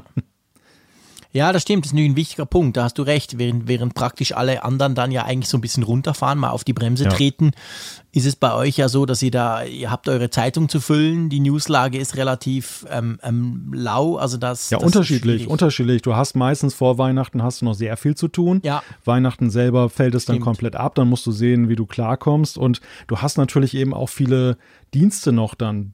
Wir Mhm. arbeiten ja eben auch an den Feiertagen und an, an Adventssonntagen und so weiter. Klar. Also da bleibt nicht mehr viel Zeit für Romantik. Ich kenne halt Mhm. andere Berufsbilder, wo dann schon rechtzeitig runtergefahren wird und da hast Ja. du eben dann auch Zeit für Plätzchen backen und Ja. dir mehr Gedanken machen über den Tannenbaum und so weiter. Und ich glaube, das hat mich ein bisschen geprägt. Aber jetzt im Alter werde ich dann doch ein bisschen äh, weihnachtsromantisch sozusagen.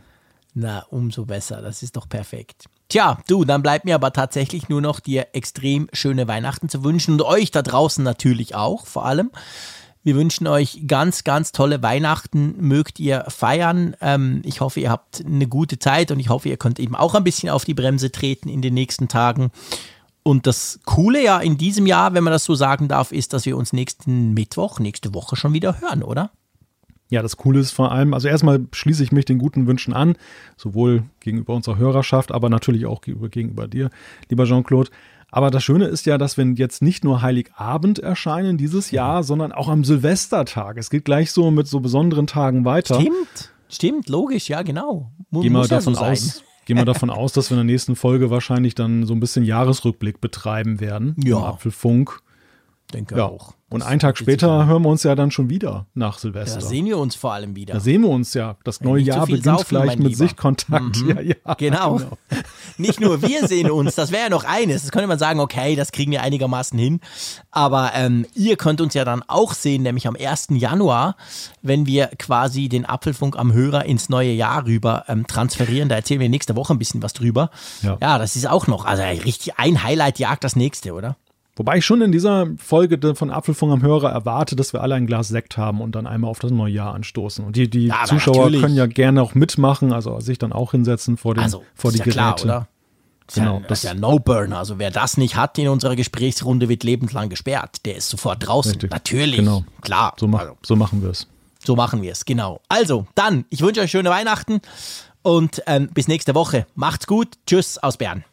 Tschüss von der Nordsee.